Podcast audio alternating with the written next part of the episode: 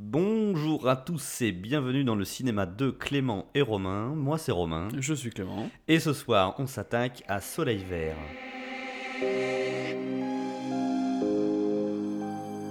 On met de la crème sur sa peau quand on est une fille obéissante.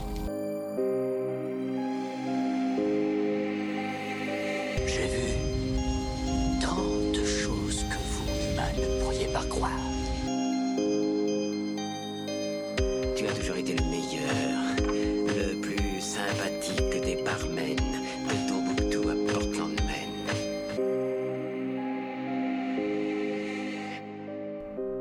Bonjour à tous amis auditeurs et bienvenue dans ce septième épisode du cinéma de Clément et Romain. Euh, septième épisode qui sera consacré au film Soleil Vert. Clément, comment vas-tu? Bien, très On a bien. passé une bonne semaine? Ouais, impec. Qu'est-ce que t'as fait de beau? Euh, et ben j'ai vu euh, le film euh, Annihilation, Mmh. sorti sur Netflix. Alors attention, hein, qui a une résonance très particulière pour nous, puisque euh, il y a quelques épisodes de cela, on a analysé son premier film, oui, Ex Machina. Ex Machina, qu'on avait bien aimé d'ailleurs. Oui. Et dans lequel on retrouve pas mal de points de réalisation, de Oui, points scénaristiques. Alors scénaristique, oui c'est vrai, il y a aussi un chapitrage. Euh, c'est vrai, on retrouve des écrans noirs. c'est vrai, euh, le chapitrage. Mhm. Euh, Alors, spoiler alerte, hein, pour ceux qui qui Ouais, n'ont pas ouais. encore vu le film, et encore, ouais, on va essayer de pas trop euh, spoiler. Euh, euh, je ne garantis rien. sur, sur la réalisation, c'est vrai que ça ressemble beaucoup à Ex Machina avec des plans très, euh, Ouais. comment on l'avait dit, euh, graphiques, un peu, tu sais, euh, roman avec une, une longue exposition avec Bah, des moi, je trouve que personnages le, qui le passent. bonhomme en deux films, il a déjà son style. Oui. Enfin, déjà, Et vraiment, c'est. Mais alors, moi, ça m'avait surpris qu'il se passe sur Netflix parce que je pensais vraiment qu'il passait au cinéma. Enfin, j'ai pas Alors, compris le, le Pour truc, le coup, j'invente rien, hein, mais je- j'ai entendu ou je- j'ai lu quelque part sur internet que ils ont sorti, alors pour sûr, aux États-Unis en salle, en vu. Chine, je crois aussi, au Canada, plausible, je me rappelle plus, Euh, mais un truc comme ça, et que les producteurs ont jugé que le film était trop complexe pour le grand public. Alors je trouve que c'est un peu une excuse à la con, c'est un peu prendre les gens pour oui, des oui, c'est ça, c'est complètement. Euh, que le film était trop compliqué pour sortir en salle en France, notamment en France. Alors dans les autres pays, Oui, j'imagine que c'est la même excuse, mais euh, je trouve que c'est un peu limite. Et apparemment, Alex Garland, donc le réalisateur, a pas forcément trop kiffé cette décision. Ouais, ça peut, parce se, que, ça peut se comprendre quand même. Voilà. Et Après, le film est. est- c'est vrai, pas. Alors, bon, alors, oui, on a deux avis différents. oui, c'est- oui, on a deux avis différents. Ah, il est quand même euh, grand public euh, dans un sens où, euh, même si on n'a pas la, Même si tu la le fais deuxième à la lecture, première lecture, ça, peut, ça passe très bien c'est- aussi. hein. effectivement, c'est peut-être un peu contemplatif. Il y a des. Non, ce que je veux dire, c'est y a, il y a, public, y a des films plus compliqués que ça qui sont sortis au cinéma. il Oui, y a oui, moins de ah bah ans, oui, oui. ça- mais de toute façon, c'est pas une raison. C'est trop compliqué, c'est pas une raison. Enfin, les, les téléspectateurs se font une, Non, une raison par eux-mêmes. enfin, ouais, je trouve ça abusé d'avoir évoqué cette raison-là, tu vois. Ça Oui. aurait été des problèmes de budget ou parce que Netflix a mis un gros billet sur la table, ok, C'est vrai que là, ça fait un petit peu. Mais là, de la part des studios, je... c'est peut-être un peu abusé. Donc, c'est un film de science-fiction euh, avec une petite dose de fantastique. Enfin, il y a peut-être plus de Hmm. fantastique que de science-fiction. Ouais, il y a beaucoup plus de, de fantastique euh, que Ex Machina, par exemple. Mm. Un petit Euh, côté horrifique aussi parce que c'est. Oui, Voilà, c'est peu- vrai que. Alors, c'était, je partais pas du tout avec ce- cet a priori-là. Moi non plus. Euh, dans la bande-annonce, on- c'était pas du tout Bon, montré, on, je voit, on pense. voit une bestiole, je crois. Ouais. On voit la fameuse bestiole. Ouais, et je me rappelais pas, tu vois, que le- qu'on la voyait. Mm. Et pour moi, c'était vraiment scientifique, avec beaucoup plus de fantastique par rapport à Ex Machina. Euh, alors, c'est, euh, comme on dit, très bien filmé, les acteurs euh, sont très bons. Enfin, c'est vrai que Oscar Isaac et. Alors on retrouve Nat- Oscar Isaac. Je suis en train, je te l'ai dit par texto, de tomber littéralement amoureux de ce mec-là. Je trouve qu'il a un jeu tellement juste et pointu. Il a un style qui, dans tous ses films, sont totalement différents. Euh, là, tu vois, j'avais pas honte à moi, je n'avais pas vu euh, le dernier Star Wars. Mhm. Là, je, je suis en train de le regarder en plusieurs parties, c'est affligeant. Et euh, je trouve que son rôle dans Star Wars, c'est pareil. Il a un humour qu'on ne retrouve pas dans Ex Machina et dans Annihilation. Non, il est un- très, très complètement très différent. dur. Un acteur complètement différent. Il joue un peu des gros bourrins dans les deux films. hein. Dans Ex Machina, c'est le gars, on, on parlait de lui, hein, dans- on va pas revenir dessus, mais le gars hyper musclé, Oui, geek et tout, tu vois, donc personnalité le très très patron forte. avec un, Ouais, c'est un énorme ego. Et puis euh, dans Annihilation, c'est le mari militaire, force spéciale, euh, qui Ouais. part pendant euh, on ne sait combien de temps, qui peut pas parler de son boulot, donc très dur. Euh, caractériellement parlant, et dans Star Wars, petit rigolo, euh, pilote. Oui, c'est vrai qu'il arrive à jouer Ouais, plusieurs. c'est- et euh, je trouve qu'il a vraiment un jeu euh, ben, excellent. Euh, Nathalie Portman, bon, je suis pas un grand fan de Nathalie Portman, je trouve qu'elle a un jeu très monotone, contrario d'Oscar Isaac. Elle s'en sort pas mal dans ce film-là, hein, Ouais, faut dire ce qui est. J'adore Nathalie Portman. Ah. Ouais. T'es un grand fan. Oui. tu l'avais découvert dans quoi, toi, Nathalie Portman? Euh, bah, Léon, du coup, Ouais, je pense. ouais, je pense qu'on est tous passés par là. ouais. Ah, euh, faudrait voir euh, quand j'ai vu, si j'ai vu Léon avant que Star Wars 1 sorte, mais. euh, Là, dans, dans, dans Léon, grosse, grosse révélation. Bref, donc Annihilation, ça raconte l'histoire d'une nana qui a, hum, qui a plus ou moins, on va dire, Qui- en- enterré qui- son mari, qui est disparu. Ouais, elle est, alors, elle est biologiste. Ouais, Euh, c'est une ancienne militaire. c'est une ancienne militaire qui C'est a, comme ça qu'ils se sont voilà, qui rencontrés. est partie au front avec Mm. son mari à l'époque. Et donc, euh, euh, son mari n'est pas rentré depuis un an, donc euh, bah, il est disparu, mais mort pour elle, hein, il est mort Ouais. en mission. Ouais. Bon, elle a Et, pas tout à fait fait son deuil, mais. Voilà, il rentre, il rentre à la maison beau jour, Mm. complètement sonné, incapable d'expliquer d'où il vient et tout ça. Et euh, en fait, elle se fait, euh, elle se fait contacter par, euh, par une agence ou par on ne sait qui, Ouais. Et elle se retrouve dans un espèce de. de complexe un peu militaire et tout. Mm. Et en fait, il lui explique que euh, il y a une zone juste à côté du complexe qui a été détectée il y a à peu près Trois à peu près ans, trois je ans, crois, un truc comme ça ça. Mm. Ils appellent ça le miroitement. Ouais. Et, euh, et que euh, tout ce qui est entré dans ce miroitement-là n'est jamais, jamais sorti. ressorti. Sauf Sauf Le son, mari. son euh, mari. voilà. Donc elle se retrouve avec euh, la Girl Power, donc cinq nanas, Cinq nanas. donc euh, toutes euh, issues de la société civile, plus ou moins, je crois. Il n'y a pas de Euh, militaire. Alors, ouais, ils ont quand même l'air d'avoir été entraînés, c'est ça, mais une- après. Une, psychologue, il y a euh, euh, enfin, je sais logique, plus, mais- ouais, ils ont chacun un corps. un truc assez pointu quand même. une, spécificité. rentre dans, le rentre dans le miroitement et donc ce miroitement là à l'intérieur on est dans une jungle luxuriante avec des plantes qui n'existent pas en dehors du miroitement des nouvelles espèces animales on a des, une notion du temps et de l'espace qui sont Qui sont totalement euh, bafoués, ouais, bafoués. Parce que dès le début elles rentrent dans le miroitement et on les retrouve on ne sait pas combien de euh, temps plus tard et euh, Nathalie Portman se réveille, ouvre sa tente et demande à, à ses copines mais ça fait combien de temps qu'on est ici? Et euh, on lui répond à- à- à- au vu de nos rations de nourriture ça doit faire à peu près 3 ou 4 jours. Ouais, ils sont dans un espace où le, la biologie euh, humaine n'a plus cours. Enfin, il se passe plein de choses de, euh, internes et différentes. tout ça. Et donc voilà, on spoile pas trop, mais euh, tout le film va se passer dans cette bulle-là. Mm. Et euh, euh, alors, on, ne sait pas si le début, dès le début si c'est extraterrestre, si c'est biologique, une catastrophe biologique, si c'est de la pollution, si c'est, on ne sait pas. Si c'est, elle le dit même d'ailleurs, sa, sa commandant en chef euh, lui dit, euh, on ne sait pas non plus si c'est un acte divin. Ils sont prêts Oui, à, ils à sont croire prêts à accepter tout et n'importe quoi. Mm, mm. Euh, alors moi j'ai adoré ce film. J'ai adoré ce film là parce qu'il sort des sentiers battus, Oui. clairement. Je, je peux pas euh, euh, de mémoire euh, trouver un film qui, est, qui part aussi loin et qui laisse autant de place à l'interprétation tout en étant quand même relativement clair. Oui, c'est euh, Alors, clair, oui et non. C'est vrai que. clair sur la fin, pas vraiment. Mais pendant, pendant tout le film, je me suis pas dit. Oh là là, putain, qu'est-ce qu'il veut, où est-ce qu'il veut en venir et tout. Tu vois, c'est pas un torboyau. Bon, à la fin, tu fais, ok, donc il va falloir que je le revoie un petit peu parce que ça va être un peu compliqué, quoi. Mais sinon, dans l'idée, euh, moi j'ai kiffé. La photographie, la mise en scène est monstrueuse. Oui. Les actrices, bon, Nathalie Portman, euh, je la trouve euh, un peu bloquée dans son rôle de Nathalie Portman, mais sinon les autres sont excellentes. On retrouve d'ailleurs euh, euh, un, des, un des rôles euh, leaders féminins de Existence de David Cronenberg, on en parlait euh, Ah. la semaine dernière. Euh, et, puis, et puis voilà, ouais, la photographie assez exceptionnelle. Et un truc qui m'a mais troué le cul, c'est la musique. La musique euh, a été réalisée par un des deux gars du groupe Portiched, pour ceux qui connaissent. Ah bon? J'adore ce groupe-là.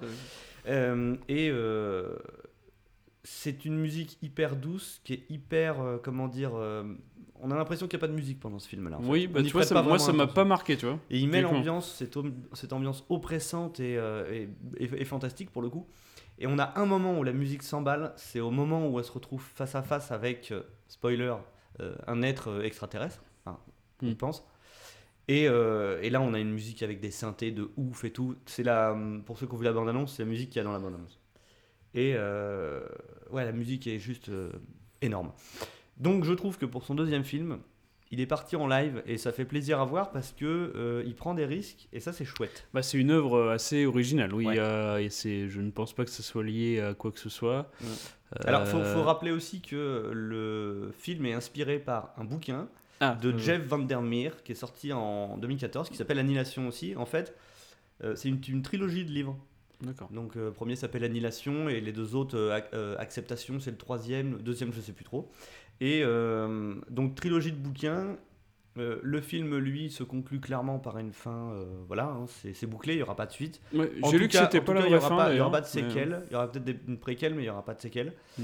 Euh, et je pense qu'il voulait faire un one shot. Hein. Il veut pas développer un univers. Ah, euh, oui, tu peux. Quoique, même jamais, avec la fin. Et d'ailleurs, c'était pas la vraie fin, euh, apparemment. Ouais. Ouais. Alors le, le- le bouquin se passe, euh, si j'ai bien compris, beaucoup plus dans. Alors c'est pas un phare. Ça se passe pas dans un phare pour ceux qui ont vu le film. Euh, le, bou- le bouquin c'est une tour. Bon, ça revient un ouais. peu au même. Mais le- quasiment l'intégralité du premier bouquin se passe dans la tour. Alors que dans le film c'est vraiment le point. Oui, c'est le point d'orgue, culminant et c'est 15 heures. Donc toi Clément, tu n'as pas kiffé. On prend un petit peu de temps parce que pour moi c'est vraiment la, c'est vraiment la sortie de la semaine quoi. J'ai adoré. Vas-y, dis-nous pourquoi tu n'as pas aimé. Alors, euh, j'ai eu du mal à. Alors, c'est. Je ne renie pas les qualités artistiques. Hein, non non mais ce que c'est t'as un dit, avis euh, y a pas- a de euh, souci. J'ai eu plus de mal à voir euh, sur la fin où ça nous emmenait. euh, J'ai eu du mal à voir le lien en fait entre les différentes scènes, euh, les différents styles aussi euh, de, de genres qui sont enchaînés. Et donc j'ai eu du mal à voir euh, le lien en fait. C'est Mhm. c'est ça. Je. Toi, t'as l'impression que c'est un, un- un gros fourre-tout? Bah, sur certaines scènes, oui, j'ai du mal à voir la, la différence. Enfin, pas la différence, mais comment ça. L'enchaînement, je, j'ai bien aimé les différentes scènes qui sont enchaînées, mais. à- sur- et puis la fin, j'ai eu du mal à à, interpréter à interpréter ce qui, qui voulait dire. On en a parlé, c'est vrai que pour moi, il manque quelques clés de lecture. Alors, pas pour tout le film, hein, il y a des trucs où c'est assez explicite, on, et puis. On comprend euh, le parcours de chacune, pourquoi, euh, pourquoi, Pourquoi elle se retrouve pourquoi là elle se retrouve là. Enfin, ça c'est clair. C'est juste la fin, j'ai eu du mal. Puis la toute dernière scène, du coup, il y a quand même un doute euh, sur. euh, Enfin, pour moi, il y a un doute. Mhm. Euh, mais voilà, juste euh, la, la fin que j'ai dans, la, dans le phare, du coup. Oui, la fin, il y a clairement un doute. La, la fin, c'est clairement une fin à la Inception, quoi. hein. C'est, Oui. bah, euh, voilà, tu, tu sais pas et tu ne sauras pas. Mm. Ça, donc, euh, j'espère qu'on n'a pas, qu'on n'a pas trop trop gâché le film pour ceux qui l'ont pas vu. En tout cas, si vous ne l'avez pas vu, regardez-le de toute urgence. Euh, comme je disais sur Twitter, si vous le regardez pas pour le scénar, regardez-le au moins pour les belles images.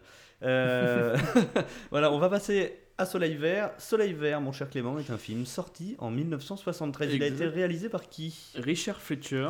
euh, Richard donc, Fletcher, il a fait quoi d'autre? donc on a regardé, des... parce que vous connaissez pas plus que ça. Non, alors là, je t'avoue que. Donc 20 000 lieues sous les mers en connu et la suite de euh, Conan le barbare, donc Conan le destructeur. Pour, Mhm. On a fait bien d'autres, hein, mais c'est plus pour notre partie fantastique un petit peu. Complètement. Euh, Soleil Vert est un film donc de Richard Fletcher inspiré euh, d'un roman qui s'appelle Make Room, Make Room de Harry Harrison. C'est un, c'est un titre qui signifie fête de la place, fête de la place. Ça prendra une résonance toute particulière euh, sur euh, le film. quand on analysera le film. Euh, le bouquin, encore une fois, sans spoiler d'avance le film, hein, se, se tournait beaucoup plus sur l'aspect surpopulation. Oh, moi, je- Euh, ouais. Alors que le film se, se met, plus, enfin, met plus en avant le côté euh, surpopulation, certes, mais aussi euh, euh, problème de culture, les terres fertiles, les terres stériles, pardon, etc. Il y a un, un côté écologique qui est beaucoup plus présent, parce que dans les années 73, on avait quand même le mouvement Mm. euh, Et puis- euh, écologiste et tout ça qui était, qui était assez, assez présent dans la société américaine. Petit tour du casting. Alors, euh, donc le plus connu, euh, Charlton Heston. Charlton Euh, Heston la, la planète des singes, Donc euh, le détective Frank Thorne. personnage principal. Après les autres, alors personnellement, je les connais pas plus que ça. Ouais, on a, on a rapide regardé un petit peu, on les a pas, ouais, on pas trouvé. Donc euh, donc c'est Leigh Taylor Young. Donc euh, Saul Trots, euh, Edward J. Robinson. Alors lui, il a une histoire un peu particulière. Ouais, voilà. Euh, tu, on le- tu me spoil mon, tu me spoil non, mon on le, on le, on l'expliquera au moment où la scène. Bah oui, euh, parce que ça prend une résonance ouais, particulière aussi. C'est assez impressionnant. Je ne Enfin, savais pas, je l'ai lu. Euh, J'étais triste. ouais, pour l'acteur, euh, pour l'acteur, c'est particulier. Ouais. Bon, on l'expliquera sur la scène en question. Euh, Chuck Connor, donc Tab Felding, et enfin Joseph Colton, euh, William R. Simonson. Alors, euh, on annonce tout de suite, on n'est pas du tout des experts des films des années. euh, Enfin, bon, Richard Fletcher, c'est euh, euh, carrière cinématographique 1950-1970, un truc comme ça. Ouais. On n'est pas du tout des experts de ce cinéma-là. Non, on essaye de s'y mettre, mais on, Ouais, on est- essaye. va- on a Mais des euh, difficultés. c'est vrai que c'est pas trop notre, euh, notre cam. euh, voilà, euh, nous en voulez pas si vous vous y connaissez plus que nous. Il y a peut-être des choses qu'on va louper Oui. et peut-être que ces acteurs sont connus. Enfin, Charlton Heston évidemment, peut-être que les autres sont connus, mais ben, nous on les connaissait pas. Donc ne nous en voulez pas. Euh, Clément, est-ce que tu peux éventuellement nous faire une petite synopsis de deux trois phrases vite fait sans spoiler? Comment se passe euh, le film? Ça commence comment? Alors, euh, on est en 2022 et on, on se- l'histoire se, fait, se porte à New York et donc on apprend qu'il y a une ville de 40 millions d'habitants. Et euh, en fait, ça va narrer euh, l'histoire de Frank qui est enquêteur et va devoir résoudre un meurtre sur fond de surpopulation et euh, de personnes qui sont nourries avec des ingrédients, le soleil vert. Des ingrédients assez particuliers hein, parce qu'il n'y a plus de bouffe, enfin de nourriture. euh, Ah bah, solide, il y en a, mais très, pour, que pour les riches. Voilà, que pour les riches. Donc euh, il n'y a, plus vraiment d'élevage de bœuf, il y a bouffe, plus vel- euh, enfin, il y a plus vraiment d'élevage tout court. Mm. Il y a, y apparemment ils cultivent énormément de soja. Ouais. Euh, C'est de la bouffe industrielle qui est fournie euh, à des réfugiés. Donc le cadre de ce film-là, c'est un film dystopique. hein. Mm. Donc ça se passe dans un futur, euh, on va dire euh, à moyen terme pour l'époque de Ouais, 1973. pour l'époque, c'est 40 ans après, donc Ouais. euh, Bon, c'est quand même ouais, c'est moyen Mm, terme, on n'est pas en, en 50, 3124. Euh, et euh, donc on est dans un monde dystopique, c'est la grosse merde pour tout le monde. hein. donc euh, vision pessimiste de l'avenir. pour tout le monde, pour les pauvres. Hein. Ouais, a- on pour voit les qu'il y a- 80 pour les 99%. ouais, quoi. 99% c'est la merde. Donc c'est un monde de merde et Surpeuplé. ça encore une fois une résonance particulière parce que ce film s'inscrit dans une, comment on, a- on peut, on peut dire ça? Dans un nombre de films relativement impressionnant euh, de cette même époque, on va dire entre 65 et 75 plus ou moins. On a des films euh, d'anticipation, on a des films euh, qui se passent dans des univers dystopiques, on a des films pessimistes. Et ça, ça c'est dû aussi à la situation des États-Unis à l'époque. Mm. hein. Euh, on, a, on, sort du mouvement Flower Power. Euh, on, est dans, on est un petit peu dans une société où l'écologie prend une dimension particulière parce qu'on sent qu'on va droit dans le mur. Mm. Euh, on a Los Angeles qui est euh, entouré de, de smog, hein, de, de fumée de, de pollution. Euh, on a euh, les partis écologiques politiques qui foutent un petit peu la merde. Donc voilà. Pour moi, ce qui est important, c'est de recadrer ce film-là dans le contexte de l'époque, 1973. Vu qu'on n'est pas des experts de ce cinéma-là, euh, on a fait appel à quelqu'un d'autre. Bonjour, docteur Zayus. Salut Romain Comment vas-tu? Bah très bien et toi? Ouais, ça va. Bah, avant tout, je tiens à te remercier énormément de, d'avoir bien voulu euh, participer à notre émission et à bien voulu aussi nous, nous éclairer sur le, sur le sujet que- dont on va parler. Euh, je tiens juste à, à dire aux auditeurs que euh, Dr Zayus, c'est quelqu'un qui présente un super podcast qui s'appelle Cornelius Ezira, euh, qu'on peut retrouver sur PodCloud. Vous pouvez même discuter avec lui sur Twitter, il n'y a pas de problème. Et bah, je vais te laisser présenter ton podcast, Dr Zayus. Ouais, bah déjà merci, merci beaucoup pour l'invitation. Fait, ça me fait plaisir de parler euh, de, de sujets qui m'intéressent. Donc euh, ouais, le Cornelius Enzira, c'est donc moi je le présente comme un fanzine audio dédié à la planète des singes, enfin l'univers de la planète des singes, parce qu'il y a quand même en tout il y a neuf films, euh, une pile de comics, euh, des romans, une série télé. Enfin donc il y a pas mal ça de fait pas mal de ça fait pas mal de choses. Ouais, ouais, ouais. Souvent, les gens ont tendance à croire que la planète des singes, au bout de trois épisodes, on va être sec. Et non, non, on est. je suis loin d'en. Inépuisable. Ouais, je suis loin d'en voir le bout. Et puis à côté de ça, voilà, je m'autorise donc euh, à parler d'autres choses, à parler de, de musique, à parler euh, de, de- de science-fiction. De voilà, je suis très branché cinéma bis. Et euh, quand j'ai l'occasion d'en parler, eh ben, je, je ne m'en prive pas. Super. Euh, alors en fait, euh, on a pris contact avec toi parce que ce soir, nous, euh, on aimerait remettre dans son contexte notre film de la semaine, c'est-à-dire Soleil Vert, Soil and Green en, anglais. Et on nous a recommandé ta propre personne parce qu'on aimerait aborder un cinéma assez spécial. C'est le cinéma science-fiction, anticipation des années, on va dire, dernière moitié de- des années 60 et première moitié des années 70, on va dire. Euh, on a pas mal de films, euh, alors c'est pas forcément des films américains. hein. Euh, on a euh, donc Soleil Vert qu'on a ce soir, on a Fahrenheit 451, on va avoir Alphaville de Jean-Luc Godard, on va avoir 2001 l'Odyssée de l'espace, Orange Mécanique, La planète des singes, on va avoir aussi THX de, de Georges Lucas. Donc on a tous ces films-là qui ont une thématique, on va dire, similaire, et on aimerait que tu nous aides à replacer le contexte, donc le contexte politique peut-être de l'époque. on aimerait aussi parler des, influences de ces films-là, euh, peut-être des romans lesquels ils ont été euh, adaptés. Euh, Qu'est-ce que tu peux nous en dire? Bah, Ouais, la, période, bon, c'est toujours un peu délicat euh, quand on définit comme ça une période, c'est toujours un peu artificiel parce que effectivement, il y a pas, les gens se sont pas réveillés le 1er janvier 65 en se disant qu'ils avaient envie de voir euh, un autre type de cinéma, mais euh, mais bon, c'est quand même oui, bon, au bout d'un moment, on est quand même obligé si on veut parler de quelque chose d'un petit peu schématisé, mais finalement, si ouais, si on prend la période 65, 75, c'est une période intéressante. Déjà si l'on revient sur un peu, il y a un peu un changement un changement de braquet euh, dans, dans, le monde euh, du cinéma, dans le sens où jusque-là, dans les années 50-60, on était quand même pas mal dans des, euh, dans des films, des, des, grosses productions, bah, notamment des productions, alors vu qu'on va... Le thème de ce soir, c'est Silent Green, donc un film avec Charlton Heston. Bah, Charlton Heston, notamment, il a joué dans... Il a joué Bénur dans le film du même nom, il a joué Moïse, bah, toujours dans, le, dans les Dix Commandements, pardon. Et, et, mais ce qui s'est passé, c'est que donc, à la fin de la première moitié des années 60, il y a eu quand même quelques, petits euh, désastres industriels, notamment bah, la Fox euh, qui a produit La planète des singes, c'est un peu mon sujet de prédilection. Euh, en 63, c'est euh, a été au bord de la banqueroute après avoir sorti Cléopâtre, donc un péplum. Et, et, donc à partir de ce moment-là, les, les, on va dire que les grands studios ont décidé d'un peu calmer le jeu au niveau, au niveau des productions et peut-être de, de, se tourner vers un autre type de cinéma. Alors ça n'a pas été tout à fait évident. Hein. si on prend l'exemple de La planète des singes, Arthur Jacobs a eu euh, à acheter les droits euh, du roman de Pierre Boulle. Hein. Je rappelle quand même que La peine des singes à la base c'est un roman français.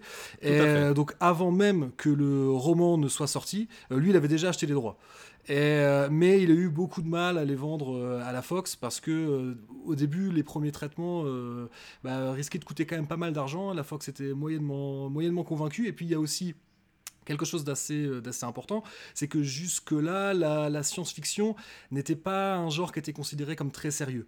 Euh, on sortait voilà dans les années 50-60, alors on est aussi dans une période un peu particulière euh, des États-Unis, on a la période qu'on appelle le, le McCarthyisme, qu'on a aussi surnommé la, chasse aux sorcières, c'est-à-dire qu'à cette époque-là, il ne faisait pas bon aux États-Unis, en gros, avoir des, des, idées politiques de gauche, on va dire. Et dès lors que l'on était suspecté d'avoir quelques accointances avec le Parti communiste, on se retrouvait blacklisté. Donc il y a beaucoup de il y a beaucoup de réalisateurs et euh, d'acteurs qui ont eu des, gros problèmes, euh, qui ont eu leur carrière bah, soudain qui, s'est, euh, qui était au point mort, notamment c'est le cas de... ouais, puis le, le, McCarthy, c'était aussi un petit peu, le, on va dire, la, la, chasse aux communistes en fait. Hein. Oui, oui, bah c'est ça, ouais, c'est, exactement ça. Et, Mais on, retrouve ça, on retrouve ça d'ailleurs, excuse-moi, je te, je te, coupe, on retrouve ça aussi enfin dans un, un, film de cette époque-là dont j'ai parlé tout à l'heure, Fahrenheit 451, qui est le, principe même de, du, du, film et du livre, hein, ça, ça se pose sur la dénonciation, euh, la dénonciation en fait de euh, euh, des uns et des autres pour, on va dire, la, destruction culturelle en elle-même. Hein. Donc ça fait un petit peu appel au principe dont tu, dont tu fais référence. Bah oui, de toute façon, ça c'est quelque chose. Peut-être que nous Européens, on l'a un peu moins ressenti. Donc en Europe, l'équivalent qu'on aurait de ça, en tout cas en France, ça, ça pourrait être la période de la période de l'occupation où il y a voilà où il y a eu la, délation. Bah, finalement, quelque part, c'est un peu le macartisme, c'est un peu l'équivalent euh, aux États-Unis. Et ça, ça a beaucoup marqué euh, le cinéma de science-fiction parce que voilà, il y a tous ces films où on voit des, euh, des invasions extraterrestres ou des, des, des, insectes monstrueux ou des choses comme ça. Bah, quelque part, c'était ça illustrait en fait la peur, la peur du rouge, la peur du, du communiste. D'ailleurs, c'est pas pour rien que, les, que souvent les envahisseurs viennent de Mars, hein, la planète rouge. C'est pas c'est pas un hasard du tout. Et, mais c'est vrai que c'était c'était du cinéma de drive-in, c'était du cinéma un peu euh, un peu bas du front, on va dire, hein, un peu l'ancêtre du cinéma popcorn quelque part. Et la, et la science-fiction était un genre qui était pas considéré comme sérieux. Jusqu'à ce qu'arrive euh, en 1968 euh, deux films très importants, 2001 l'Odyssée de l'espace et La planète des singes, qui vont soudain, on va, comprendre qu'on peut faire qu'on peut faire avoir un traitement adulte et faire passer des messages sérieux dans des films de science-fiction, des films d'anticipation. Et... Alors pour, pour, toi, quel est, quel est le message qui a été passé via 2001 et via La planète des singes, en prenant en compte le contexte politique et tout ça de l'époque? Alors, après moi, 2001, je le vois assez peu comme un film politique. Pour moi, c'est, euh, on est plus dans quelque chose de métaphysique que dans un space opéra. Euh, donc, je, je sais pas le, je sais pas si j'y vois clairement un, message politique. Moi, à chaque fois, bon, c'est un film que j'adore, hein, 2001. À chaque fois, moi, je me laisse emporter euh, par cette histoire. Donc, on voit finalement, c'est pas pour rien que ça commence par la, découverte de l'outil par les humanoïdes et enfin les, les hominidés, enfin l'espèce d'homme singe au début. D'ailleurs, c'est assez amusant hein, qu'il y ait eu euh, encore une fois euh, la même année la planète des singes et, euh, clair, 2001. Mais d'ailleurs, bon, j'aurais des anecdotes à raconter là-dessus, mais là on va, on va, déborder. J'en ai déjà parlé dans mon podcast, mais effectivement il y a des liens. bon, de mon point de vue, les singes à planète des singes sont bien meilleurs que ceux de 2001. Mais on n'est pas obligé de partager cette opinion. Mais, mais parce que c'est vrai que pour le coup, là, pour reparler du contexte politique. Euh, n'oublions pas que euh, euh, là je vais parler de la planète des singes. Hein. N'oublions pas qu'on est dans une période donc qui est marquée l'histoire des États-Unis est, marquée par la lutte pour pour les droits civiques donc qui ont été menés par Martin Luther King et donc le, et les, Afro-Américains. On est également dans une période qui va énormément marquer le, toute la toute la pop culture qui est donc la, la guerre du Vietnam mhm. parce que c'est aussi la guerre du Vietnam est quelque part une blessure narcissique pour le peuple américain. Parce que, alors, ils vont mettre plusieurs années à s'en rendre compte, mais au bout d'un moment, ils vont finir par se, se poser la question que peut-être pour une fois, ce ne sont pas eux les gentils. Parce que, voilà, le, conflit, euh, la Deuxième Guerre mondiale, bon, pour le coup, on avait un bad guy, un bad guy parfait, hein, Adolf bah Hitler. on, Adolf Hitler, on fera jamais mieux, hein, enfin, jamais mieux, jamais pire, mais en termes de, voilà, c'est le bad guy ultime. Et, euh, et mais soudain, euh, bah, ouais, la guerre du Vietnam, peut-être qu'il y a des gens qui ont commencé, notamment avec eux. Après euh, l'épisode de l'offensive du tête, euh, bah, l'opinion américaine a commencé à basculer et à se rendre compte que peut-être que cette guerre était menée pour de mauvaises raisons et que peut-être que, euh, bah, que pour une fois, en gros, les, les États-Unis n'étaient pas les agents du bien. Mais c'est ouais, c'est marrant que tu parles de ça parce que bon, on retrouve un peu ce principe-là dans, dans, Soleil Vert. C'est bon, c'est moi, c'est la différence que je fais entre ce que j'appelle la dystopie et la contre-utopie. Et pour le coup, la contre-utopie dans Soleil Vert, on y est clairement parce que ben, les gens euh, ne partent pas forcément du principe euh, implicite que euh, l'état dans lequel ils, vivent, le pays dans lequel ils habitent, c'est un pays, on va dire, méchant, manipulateur, etc. Et, et ils savent pas forcément non plus qu'ils sont, sont dominés et que ce sont les petites, on va dire, les, les petites marionnettes de, de l'État, quoi. Et donc, euh, ce que tu dis sur le contexte politique de l'époque, où euh, euh, c'est là qu'ils se rendent compte, peut-être après la guerre du Vietnam, que finalement, c'est peut-être pas là, eux, les gentils, et que l'opinion publique, elle est quand même facilement manipulable pour mettre, on va dire, le peuple de son côté, on le retrouve dans vachement d'œuvres de l'époque, des œuvres cinématographiques en tout cas. Bon, après, euh, je pense que c'est un constat qui est valable pour la période qu'on vit actuellement euh, également. Hein. Dans, si tu réfléchis aux conséquences de beaucoup d'actes que tu fais au quotidien, euh, si, tu y réfléchis vraiment, c'est pas dit que tu te lèves le matin pour aller travailler. Quoi. Ouais, clairement, clairement. Enfin, je, me fais volontairement, comment dire, je suis volontairement un peu grinçant, mais, mais parce que très honnêtement, c'est des questions que je me pose des fois le matin quand je mets le contact sur ma voiture. je me dis, bah tiens, c'est le premier truc de la journée que je fais avec lequel je suis pas d'accord. Et. parce que euh, pas d'accord parce que voilà, si on parle de, pollution atmosphérique, et là on revient sur un sujet pollution qui est un des thèmes euh, importants de, euh, de Soleil Vert. Alors chose qu'on retrouve peut-être pas forcément dans, dans, le film, mais que l'on retrouve bien dans le roman qui s'appelle alors le, en français il a été traduit Soleil Vert aussi, donc je pense qu'il a dû être édité après la sortie du film. en anglais il s'appelle Make Room, Make Room, c'est voilà. donc faites de la place, donc ça ça bon il y a une belle connotation avec ce qui se passe dans le film aussi, avec, euh, euh, on en parlera un petit peu plus tard, hein, mais avec euh, les euthanasies programmées et volontaires du peuple. Hein. Voilà, mais c'est le, les thèmes principaux du roman, c'est donc la surpopulation Et, euh, et donc, le, corollaire, c'est comment nourrir euh, une population qui ne cesse de, qui ne cesse de, s'accroître. Et, euh, aussi, bah, le fait, ouais, cette, surpopulation engendre une pollution, notamment, bah, on commençait déjà à, être conscient du problème des gaz à effet de serre. hein. Et, donc, il est beaucoup question dans le roman. Alors, j'ai plus souvenir qu'il en soit question dans le film, mais en tout cas, dans le roman, c'est sûr et certain. Il est beaucoup question de pluie acide. Parce que justement, revenons un peu en arrière, cette, cette époque-là, on a fait, bon, on a décidé qu'on parlerait de la période 65-75. Bah, en 65 sort un roman euh, d'un certain Frank Herbert qui s'appelle Dune.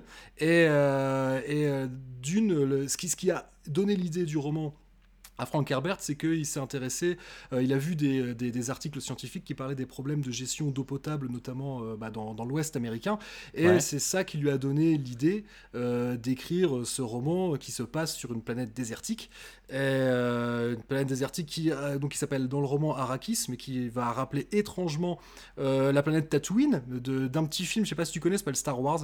Ouais, J'en ai déjà entendu parler. ouais. Je pense que tu en as vaguement entendu parler et qui, qui est pas mal inspiré de qui est pas mal inspiré de Dune. hein. Il y a pas mal les gens qui connaissent bien Dune et qui connaissent bien Star Wars. euh, il est capable. Enfin, on- on, euh, il Bon, est de toute façon, c'est pas, c'est pas, c'est pas non plus euh, péjoratif de dire que George Lucas s'est vachement inspiré de d'autres œuvres. hein. Je veux Ah dire, il y en bah, a beaucoup qui le font. euh, Ils s'en est jamais voilà. caché. Hein. Ils sont, de toute façon, le... et, et même on l'a justement ce que je disais au tout début que, que euh, c'est difficile de, de déterminer une période. Aucune œuvre n'apparaît ex nihilo. Star Wars est inspiré des serials des années 30.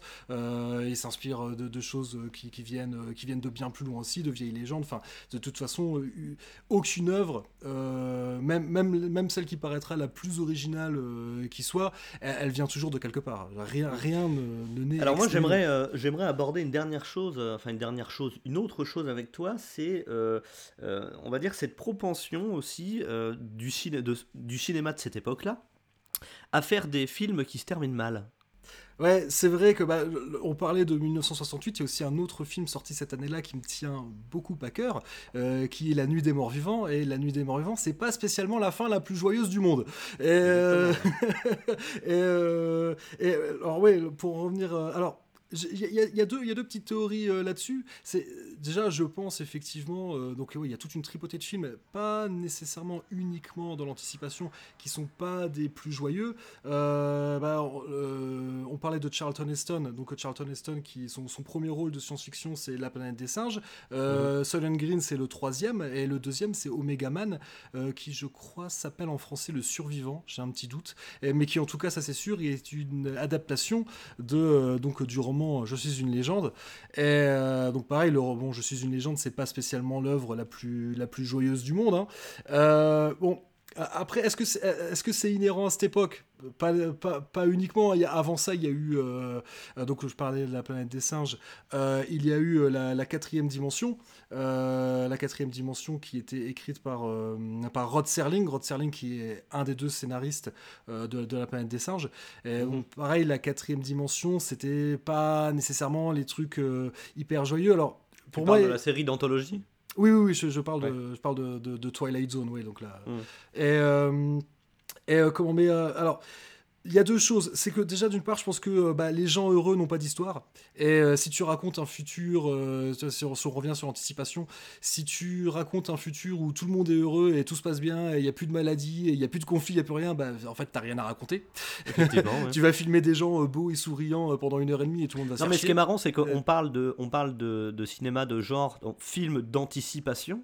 Donc si, si tu prends la racine du mot, hein, anticipation, anticiper, c'est pas forcément quelque chose de négatif. Ah non, mais non, ce qui est marrant, c'est que dans ce cinéma-là, euh, on parle de choses qui sont à la base donc de sociétés futures, lo- lointaines ou pas si lointaines que ça d'ailleurs, euh, qui sont quand même relativement négatives et, et pessimistes. Et maintenant que euh, on a, c'est passé quelques dizaines d'années depuis la réalisation de ces films-là, bah on se rend compte que euh, bon, euh, ils étaient pas si loin de la vérité, quoi.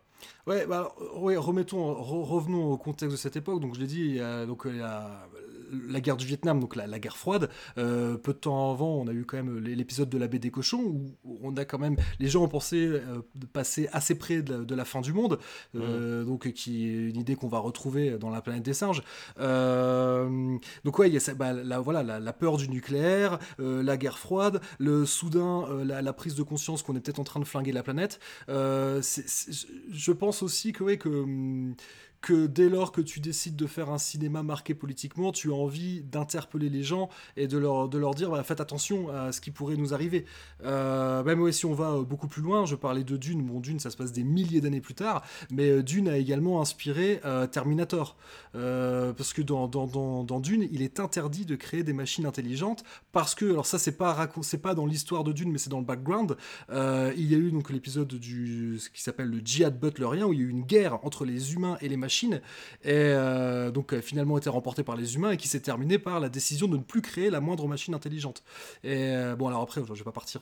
donc comme, comme quoi, dans certaines œuvres de l'époque, l'humain réussit à apprendre de ses erreurs.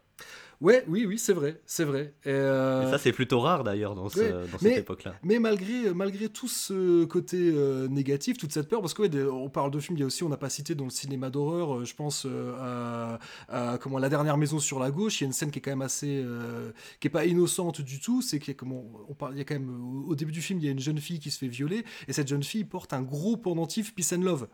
Donc tu vois, je, ne pense pas que cette scène soit, soit innocente. Et on, on sort voilà, de, de périodes d'espérance, avec tout le flower power, les gens, je pense, y ont cru qu'ils allaient pouvoir changer le monde, et puis ils se sont rendus compte que bah, finalement, ça a été ça allait peut-être être un peu plus compliqué que ça. Et euh, donc, euh, je, me trompe peut-être, mais je pense que ouais, je pense qu'il y a aussi qu'il y a aussi un peu de ça.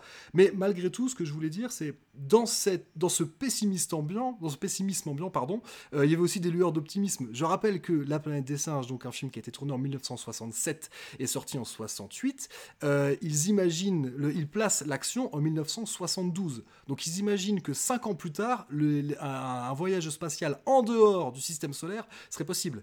Euh, hmm. je, rappelle qu'on n'avait pas encore marché sur la Lune à ce moment-là. Hein. Ils étaient très optimistes. Là, pour le coup, en termes d'optimisme, on se plaçait quand même assez loin. Euh, bah, 2001, l'Odyssée de l'espace, bon là, on imaginait ouais, qu'en en, 2000, être capable d'atteindre Jupiter. Euh, je veux dire, envoyer un pas, pas envoyer une sonde, hein, envoyer un, voyage habité. Euh, bon, on en est encore très très loin. Euh, donc, malgré, vois, malgré cette, c'est un mélange finalement quelque part hein, d'optimisme et, euh, et, de, de, pessimisme. D'ailleurs, 2001, je suis pas certain que ce soit un film forcément pessimiste l'idée de 2001, c'est que justement, que l'humanité va aller vers encore autre chose. Et non, puis c'est du, c'est du Stanley Kubrick aussi, je veux dire, c'est différent, c'est un autre style, et puis c'est, euh, c'est, aussi un petit peu à part, mais je trouve qu'on retrouve quand même des thématiques, euh, euh, des thématiques assez, assez proches du reste. Ce qui, est, ce qui est intéressant sur ce que tu viens de dire, sur cet aspect technologique pour lequel ils étaient relativement optimistes à l'époque, c'est marrant parce que dans la majorité des films dont on a parlé depuis le début, on est très optimiste euh, sur la technologie à venir. En revanche, on est très pessimiste sur les conditions sociales. Mais je me dis que c'est peut-être aussi un peu une forme de, clairvoyance, parce que euh, quelque part, la, science-fiction de cette époque ne fait finalement que, elle fait que regarder dans le rétroviseur et voir ce qui s'est passé. Euh, tu vois, si tu vois un peu, si tu, bon, en, schématisant à mort le marxisme, euh, Marx pensait que l'industrialisation allait permettre justement à l'être humain de se libérer de, certaines tâches et que industrialisation plus communisme allait donner le bonheur sur terre. Donc et euh, pareil, si tu vois les œuvres de Jules Verne, euh, n'étaient pas nécessairement des œuvres euh, forcément, euh, forcément négatives. mais par contre, euh, c'est toujours pareil, c'est la technologie ne peut être pas forcément négative, mais c'est l'utilisation qui va en être faite. Et, euh, et quand je parlais de Karl Marx et de Jules Verne, donc des gens du 19e siècle, eux, bah, ils n'ont pas vu euh, ce que va devenir le 20e siècle, enfin, en tout cas la, la, première moitié du 20e siècle, on se tape quand même deux conflits mondiaux, où bah, l'industrialisation, ça, ça, va donner, enfin la version industrialisée de la guerre dans, dans, les deux, dans les deux conflits mondiaux, ça donne quelque chose quand même de relativement effrayant, sans parler, sans parler de, euh, de l'idéologie idéologie, pardon, nazie. Euh, et puis aussi, ce qui est devenu le communisme. On, parlait de, dystopie. L'œuvre fondatrice, l'œuvre fondamentale de la dystopie, euh, c'est 84 de George Orwell, qui a été écrit en 1948. Et, George Orwell était, est quelqu'un qui est revenu du communisme. D'ailleurs, la, la, ferme des animaux de George Orwell est une critique du communisme. parce parce qu'on part euh, d'une idée qui est humaniste, euh, d'une idée euh, bah, encore une fois, en caricaturant à mort, c'est le bonheur pour tous, qui va devenir un truc, un truc épouvantable. Le, stalinisme, c'est aussi effrayant que le nazisme. Hein. Et, donc, je pense qu'il y a aussi, y a aussi ça qui, fait que peut-être que les auteurs de science-fiction voyant ce qui s'est passé quelques décennies auparavant, ont peut-être quelques doutes concernant, euh, concernant euh, l'utilisation qui va être faite par, les, par, euh, par ceux qui dirigent ce monde des évolutions technologiques. Mais en tout cas, c'est c'est vraiment ce qu'on retrouve dans Soleil Vert. Hein. C'est un, pessimiste, un pessimisme ambiant, des personnages qui, qui n'ont plus envie de faire quoi que ce soit, qui tentent des révoltes simplement parce qu'ils ont faim, hein, clairement, et euh, qui sont à, des, années-lumière d'imaginer, de, concevoir ce qui se trame euh, derrière leur nourriture et, leur vie au quotidien. je pense qu'on a été plutôt clair et que tu as bien réussi à nous aider à, expliquer, on va dire, le, contexte du film.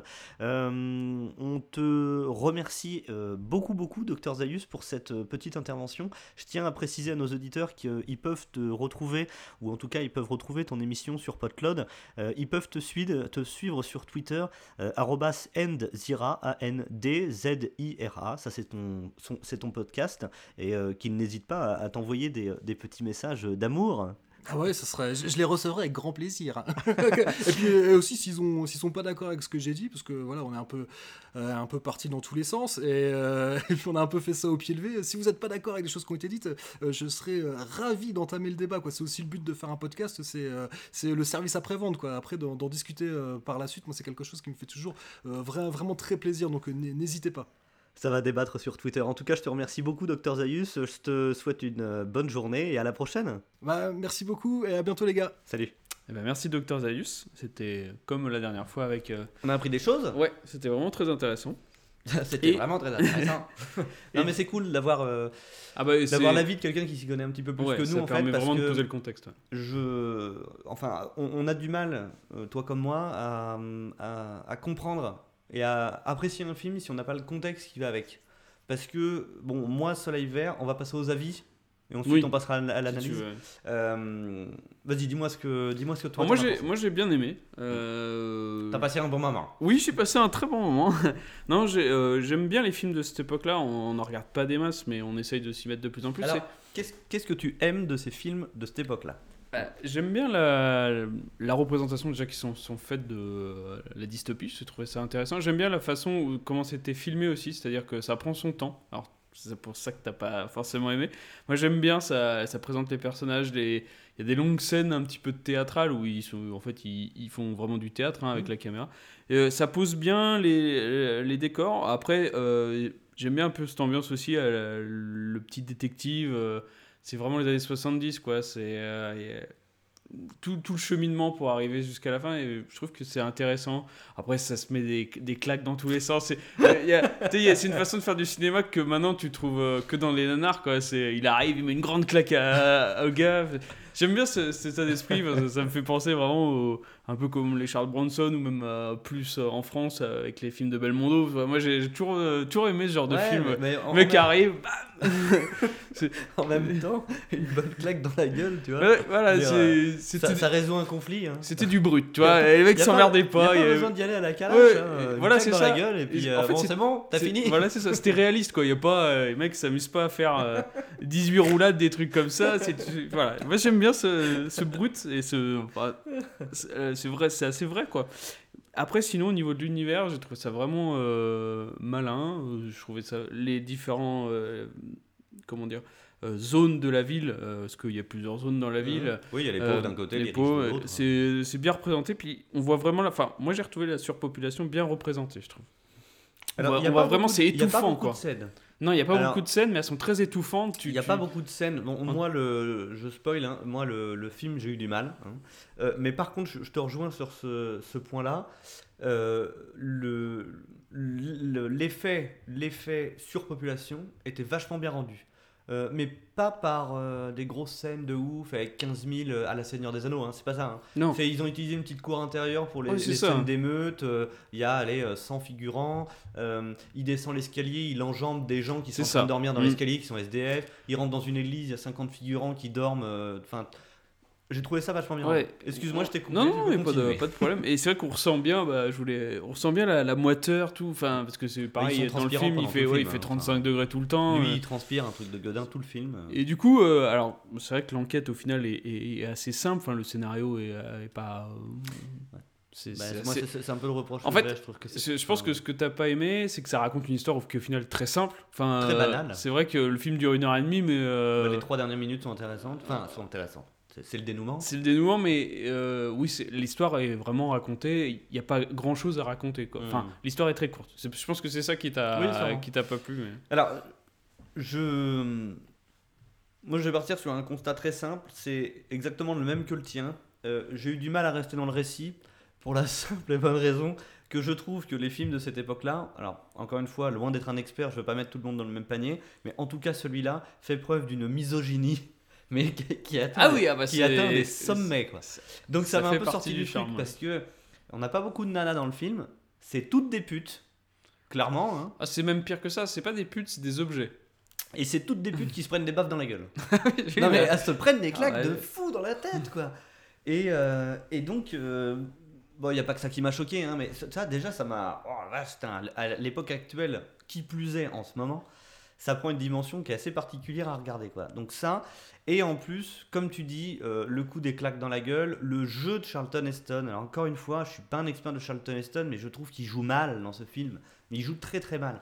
Euh, on a l'impression qu'il en a rien à branler. Alors après c'est son personnage qui est un peu comme ça, Ouais. qui est bon c'est inspecteur Harry quoi. hein, le, le gars il est là, euh, il vole des trucs, euh, il, il est un peu aussi dans le, dans le rôle des autres personnages, c'est-à-dire bah c'est Joe la Joe la débrouille. Hein, Oui, euh, c'est faut, faut survivre. Tout le monde se survit. Donc, euh, donc ouais, j'ai pas kiffé cet aspect-là. Et l'aspect science-fiction, qui aurait été magistral s'il l'avait vraiment développé, euh, là, ça se résume à un filtre vert sur la caméra pour, euh, pour la pollution, et, euh, et, et ça s'arrête là, quoi. Donc, il y a des scènes, par contre, qui sont... Bon, la scène, euh, on en parlera tout à l'heure, hein, de- où on voit, euh, où on voit Sol, qui est... Alors, celle-ci est poignante.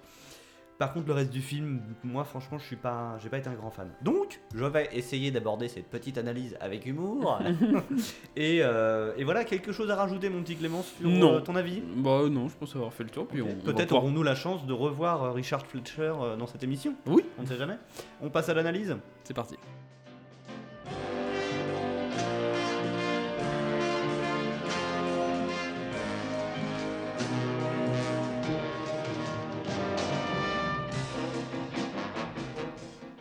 Introduction. Alors ça commence très simplement. hein. Ça commence très simplement et je trouve que c'est très très bien fait. On est sur un PowerPoint, hein. Oui, ah bah c'est En c'est gros, l'époque. hein. on est sur un enchaînement de photos. Euh, enchaînement de photos qui partent, euh, je j'ai pas trop trop creusé, mais je pense d'un contexte des années 1800 aux États-Unis. Oui, je pense que c'est le début de l'industrialisation. Voilà, hein. jusqu'à nos jours. Euh, on y voit l'évolution des, enfin l'évolution technologique de la société, mais aussi euh, l'évolution sociale. Oui. On voit euh, l'évolution de- des habits des gens, euh, euh, les catégories sociales qui se creusent, etc. On voit l'évolution des buildings, de- des constructions. On voit aussi l'évolution et l'apparition de la consommation de masse. Mm. Euh, les entreprises qui fabriquent des voitures à la chaîne, euh, etc. Ford, tout ça. On a des photos aussi qui euh, nous font dire que en avançant dans le temps, on a un début de surpopulation. Euh, on y voit des émeutes, on voit la pollution, on voit le smog autour de New York. Euh, on voit des terres de maïs qui deviennent stériles avec le maïs qui est mort. Qui, est mort, ça. ouais. Mm. Ça se termine sur un plan de la ville de New York City avec le nuage de pollution et un aspect un peu verdâtre. Oui. Titre du film Soil and Green. Anecdote pourquoi ils ont appelé ça Soleil Vert? Je pense que Soylent a un rapport avec soja, soy en Mhm. anglais. Donc le soja vert, vu qu'après on apprend dans le film que le, le- le soleil jaune est fabriqué à base de soja, ça me semblerait logique. Pourquoi ils l'ont appelé soleil vert? Ouais. je sais pas du tout. Euh, traduction hasardeuse ou alors référence à- au filtre vert qu'il y a devant la caméra dans les, dans les plans extérieurs? Je ne sais pas. Euh, ensuite, on enchaîne. On a une vue de rue. On a Oui. un, un texte d'incrusté. New York City mi- euh, 2022. 2022. 40 millions d'habitants. Mm. Le décor est planté. Et euh, oui, et sur la, sur la, sur la rue, du coup, euh, c'est jonché de personnes qui dorment. euh, sont dorment ou qui sont on ouais, sait pas entreposées, trop. on sait pas trop. Il a l'air de faire super chaud parce que c'est grand soleil apparemment. Et donc ça met dans l'ambiance tout de suite. Mhm. Donc Qu'est-ce qui on, se passe on, ensuite on arrive dans un appartement, donc celui-là de, de Frank Thorne, donc le héros de cette histoire. Charlton. Exactement. Donc bon, l'appartement, on fait un rapide tour de, de caméra. C'est tout petit. Euh, c'est la grosse merde. c'est ouais, c'est de la grosse merde, euh, comme tu dirais. Euh, et on a une télé en fond qui euh, donc passe de la publicité un petit peu. euh, Alors, ce n'est pas de la publicité, c'est un présentateur de JT qui n'a pas du tout l'air vendu. hein. Ah Euh, oui. c'est pour ça. il Oui, ça va. du tout d'avoir des bacs chiches. C'est ouais, c'est une donc et qui présente donc le soleil rouge et soleil jaune. Donc, Et- on sait pas trop ce que c'est, mais on imagine que c'est de la bouffe, que hein. de la bouffe et euh, qui euh, explique que le nouveau soleil vert euh, sort et le jour de distribution est le mardi. Voilà. Donc, Donc, j'im- le jour de distribution, toutes les semaines, le mardi, distribution de bouffe. Donc, soleil, le soleil vert. vert. Alors, soleil vert, jaune et rouge, c'est les trois en même temps. Les trois en même temps Ouais. D'accord. Moi, moi j'avais- tu vois, j'étais plus parti dans l'idée que mardi c'était le vert, lundi c'était le rouge. Non, j'ai pas fait gaffe dans la version, dans la version V- enfin la VO qu'on avait vu tous les deux. Et quand j'ai écouté la version française, on t'entend- le jour de marché, t'entends des nanas derrière qui Ah oui, gueulent Soleil jaune, soleil vert, barre de toja. Et on nous présente le euh, gouverneur de New York euh, qui s'appelle télé, Santini. Santini. Santini. Déjà Santini. Déjà avec un nom corse quoi. Non mais les mecs, euh, ils sont pas du Tu- tout dans les tu- amalgames. hein. Tu vas mettre notre, euh, nos éditeurs corses dans l'embarras. Euh, et donc, on fait la rencontre du deuxième personnage principal de cette histoire, donc Sol, qui éteint la télé. Il en a un peu ras-le-bol. C'est un, c'est un petit vieux. hein. Oui, c'est ça. Tout petit, un peu Lui, il a trapu, 70 euh, ans, Charlton Heston en fait plus 40-50 à peu près. Ouais. Et euh, donc, il commence à dialoguer et on apprend donc que Frank est inspecteur ou détective, on sait pas trop. Je Bon, suis c'est un, peu- inspecteur de police. c'est un petit peu la même chose. Et Sol est apparemment son assistant. Mhm. Alors c'est son assistant, mais un assistant un peu particulier. Il est chargé de trouver dans les bouquins ou à la bibliothèque euh, des indices sur les enquêtes de Franck. Oui, parce qu'on prend un petit peu d'avance. hein, C'est un monde où il n'existe quasiment plus de livres. Oui, alors il n'y a pas d'ordinateur et donc tout le savoir euh, a été mis dans des livres et donc Enfin, apparemment, technologiquement parlant, ils sont à zéro. hein. Je veux dire, ça n'évolue plus. hein. Bah, c'est bizarre parce que chez les riches, on y reviendra, ils ont quand même des caméras, des systèmes de surveillance, Des radars, ouais, des jeux vidéo. Ah oui, Bon, c'est vrai. C'est vrai que c'est un peu particulier, mais il n'y a pas l'air d'avoir d'ordinateur. Euh, donc, ils parlent du chômage. Donc là, ils nous disent qu'il y a 20 millions de chômeurs à New York. Donc c'est 50%, 40 millions, c'est énorme. C'est impressionnant. Et après, on fait un petit point sur la bouffe. Ouais, il, euh, Sol ouvre le frigo. Ouais. Et puis euh, il sort un, un pot de beurre ou de margarine. Et puis euh, Franck, euh, Franck lui dit euh, Non, non, mais la margarine, elle est rance là. Ça, on vo- ça met dans le contexte. Ouais, ça, a une- ça a l'air d'être dur. il y a plein de batteries de bagnoles qui sont posées sur le Ouais, d'ailleurs. Ça nous aidera pour la suite. Ils ont, euh, ils ont une espèce. C'est vraiment un truc de fortune. hein. Il n'y a pas l'air d'avoir l'électricité. Et. euh, Bah, ensuite, on voit Franck sur la table hein, qui est en train de faire un point sur ses affaires en Mm. cours. Il en a 5 ou 6. Et puis, bah, on se rend compte qu'il est un peu au point mort sur toutes ses affaires. Quoi. Donc, euh, bon, est-ce que c'est un bon Est-ce que c'est un mauvais? On sait pas trop. En tout cas, il est un petit peu à l'arrêt. Quoi, hein. Ouais. Euh, on voit qu'il mange une biscotte avec la margarine dessus. Et puis, Sol lui dit euh, Toi, ça te va, ça? T'as pas de problème T'as jamais rien connu d'autre quoi. Oui. Et donc là, on voit Sol qui parle du bon vieux temps. Et la scène est tellement, je pense, mythique qu'on va mettre l'extrait tout de suite. Pourquoi tu ne prends rien? Oh, J'ai pas encore assez faim. Je te laisse manger. Cochonnerie sans odeur et sans goût. T'as rien connu d'autre, bien sûr. Quand j'étais gosse, la nourriture, c'était de la bouffe. Là-dessus, nos magiciens de la science ont empoisonné l'eau, pollué le sol, détruit les plantes et la vie animale. Enfin, de mon temps, on trouvait de la viande n'importe où. On achetait des œufs, du vrai beurre. On, on trouvait de la litue fraîche à gogo. Je sais, Sol, tu m'en as déjà parlé. Est-ce que quelqu'un peut vivre dans un climat comme celui-là, la canicule d'un bout de l'année à l'autre? On se croirait, croirait dans, dans un, four, four. on On crève à force de transpirer. transpirer. Tu sais que tu m'agaces. Donc là, voilà, hein, il Mhm. nous fait son petit discours. euh, son petit C'était mieux avant. De vieux habituel. On aime beaucoup. Oui, Alors- papy. Et il termine. euh, euh, Franck termine euh, en, en- en parlant en même temps que lui, enfin en disant ce que lui dit. Mhm. Comme quoi, c'est euh, le genre de discours qui doit tenir doit à peu tenir près assez tous, les, tous les 3 Bon, après, il a l'air d'avoir raison de se plaindre quand même. Oui, Mais- oui, oui, bah monde de merde. hein. monde de merde et c'était mieux avant, effectivement. Donc, donc- là, la lumière vacille. Voilà, donc en plus de la bouffe qui est pourrie, ils ont des problèmes d'électricité et la façon pour remettre de l'électricité, faut pédaler. Voilà. Richard Virenque. Exactement. Après, ça montre aussi quand même euh, qu'ils ont quand même une bonne complicité tous les deux. Euh, Alors oui, ils sont plus, je l'ai noté dans, le, dans la fiche de lecture, un, un peu plus loin, je sais plus trop, ils sont plus que collègues. Donc Ouais, déjà, ils habitent ouais. ensemble. Donc voilà, ça, ça, ça crée des liens. Mm. Et, euh, et en plus de ça, on verra au fur et à mesure du film qu'ils ont plus une relation père-fils. Ouais, père-fils. C'est vrai que il est seul et c'est vraiment un mentor là-dessus. Donc, Franck, on voit Franck euh, aller travailler.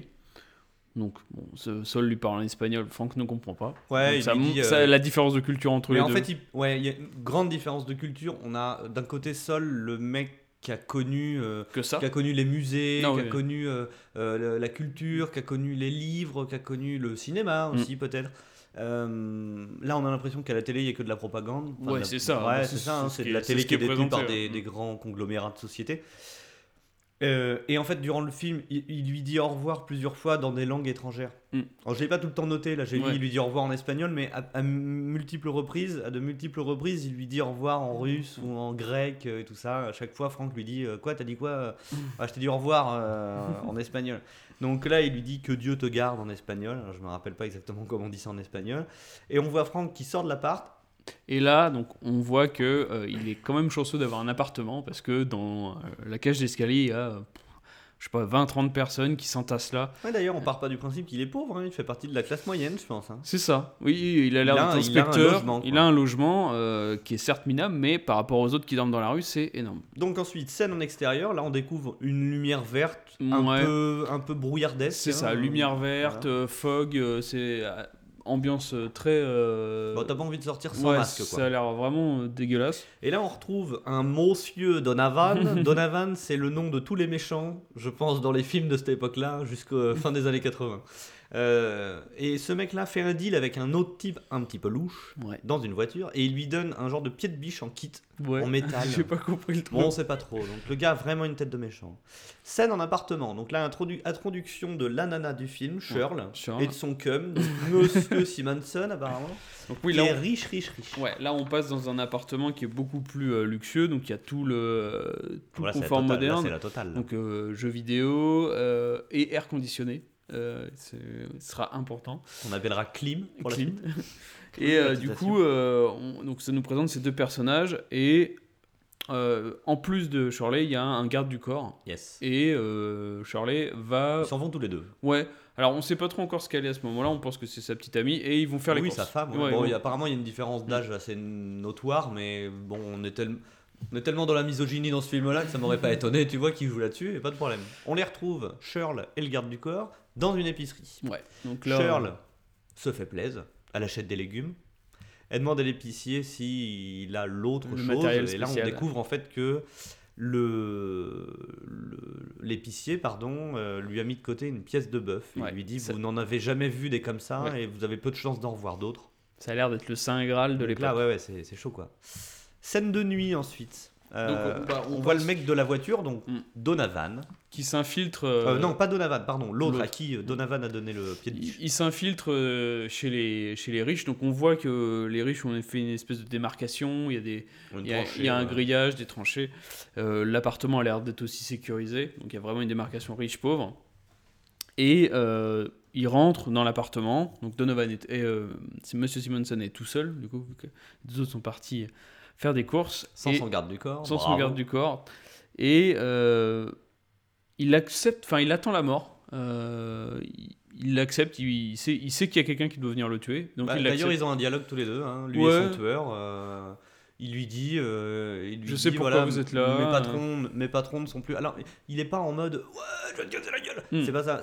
Il, est, il arrive, il dit bon, bonjour monsieur Simonson. Il, limite, il est un peu impressionné Ouais, parce que ça doit être quelqu'un d'important. et, euh, il lui dit bon, euh, je pense que vous devez savoir que mes patrons sont plus en mesure de se fier à vous. Et il lui dit oui, oui, je sais, je comprends, c'est normal. euh, faites ce que vous avez à faire. Quoi. Donc, bon, là, il se fait laminer la gueule à coups de pied de biche. à hein, coup de pied de biche, c'est sympathique comme Une fin sympa. Plus tard, toujours dans l'immeuble. Donc, euh, la police est appelée sur les lieux. Et euh, qui. Pour la police, c'est Franck. Ouais.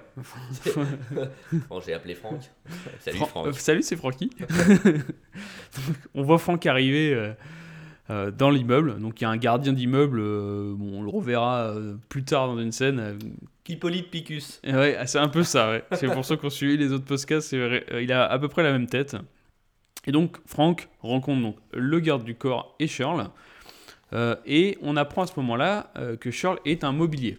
C'est le terme qui est employé Ouais, d'ailleurs. il lui- oui, oui, il Une fourniture, un employé ou fourniture. Une fourniture, ouais. Et donc en fait, euh, on apprend que pour, dans ces appartements de luxe, euh, On il y n'a a pas une... trop trop de détails. hein. Même Non, non. Jusqu'à la fin du film, on sait pas trop. Non mais elle le dit bien, elle, elle le dit à un moment, euh, je suis fourni avec l'appartement. J'appartiens à l'immeuble. J'appartiens à l'immeuble, je suis fourni avec l'appartement et je reste si le propriétaire le veut.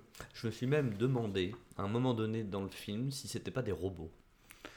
Ça aurait pu, oui, c'est vrai. Parce qu'il l'inspecte, dès qu'il arrive, il il la retourne, il regarde dans le dos, ah, il n'y a pas de traces de machin et tout. Enfin, très bizarre. Ça aurait pu, c'est vrai Ouais. que ça aurait pu, mais euh, je, je pense qu'ils sont vraiment dans une société où bah, la femme n'est pas très très Ouais, bien ouais. considérée. hein. Ça. on va, on va partir là-dessus. ouais.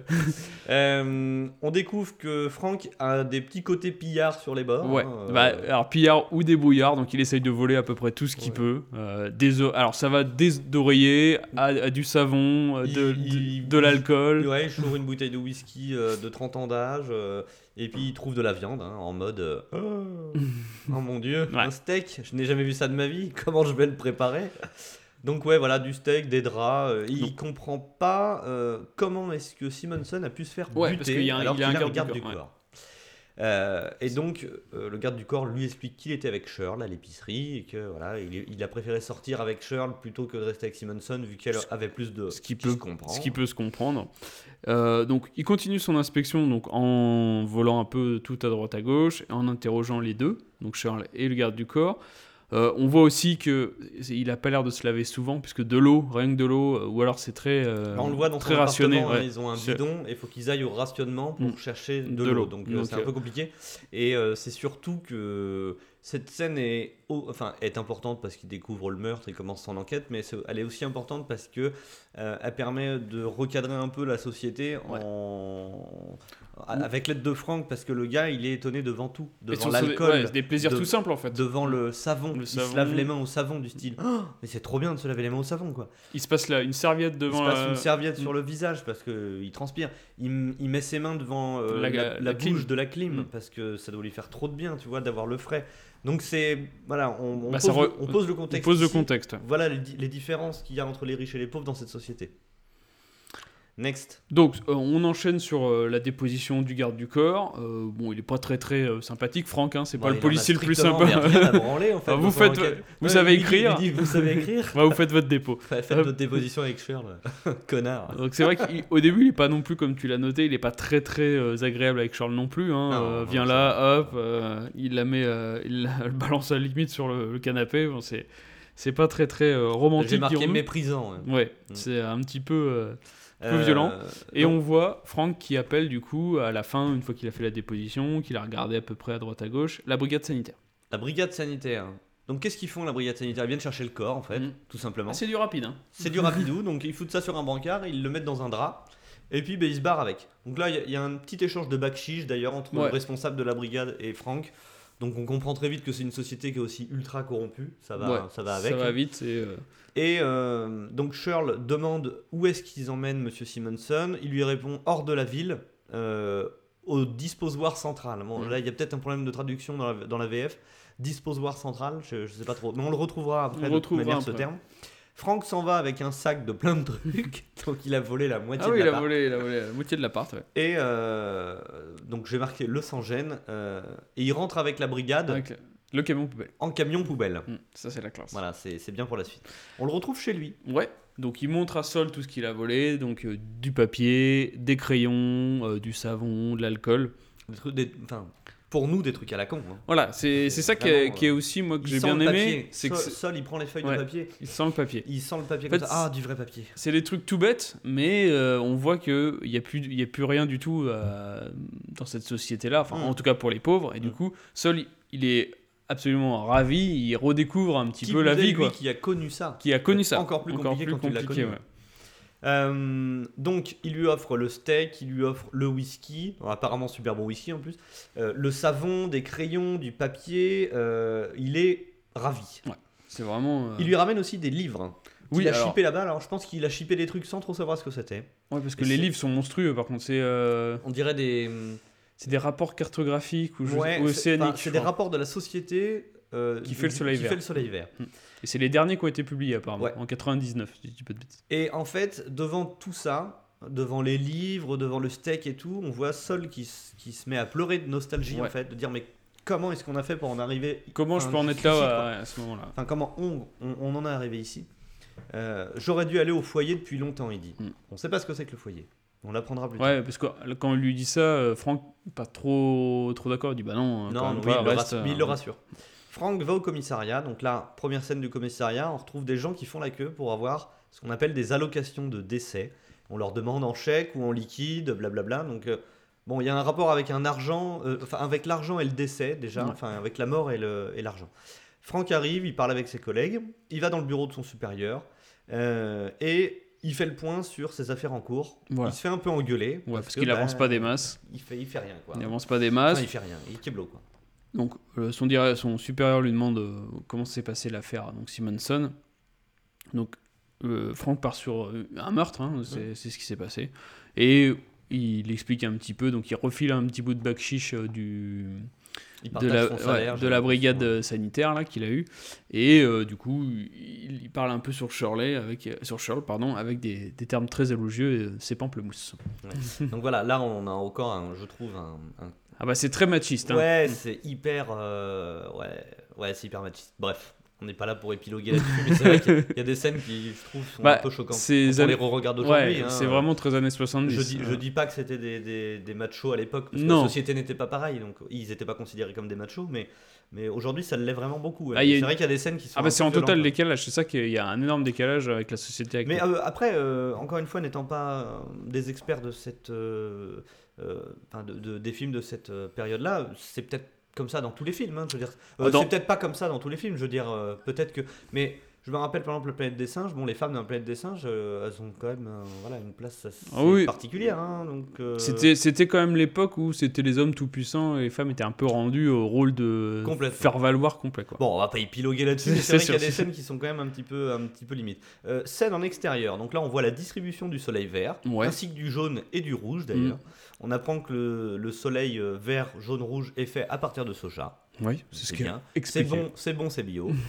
et on voit, on voit Sol qui fait la queue Voilà, pour le rationnement. pour le rationnement. Parce qu'apparemment ils y vont chacun leur tour. et- Pendant ce temps, à Veracruz, Donc on- voit Franck euh, qui euh, prend en filature le garde du corps donc, Mhm. euh, de Monsieur Simonson. Et donc, il voit sortir d'un immeuble, hop, il va faire ses affaires, et euh, Franck va rentrer dans l'immeuble et va rentrer dans son appartement. donc là, grosse musique 70s, Mhm. à base de grosses basses. Et il rentre dans un appartement, euh, il y a une dame euh, qui l'accueille, donc euh, alors là, totalement le look 70s. Donc c'est une, une blague, elle Ouais. est en, en mode peignoir.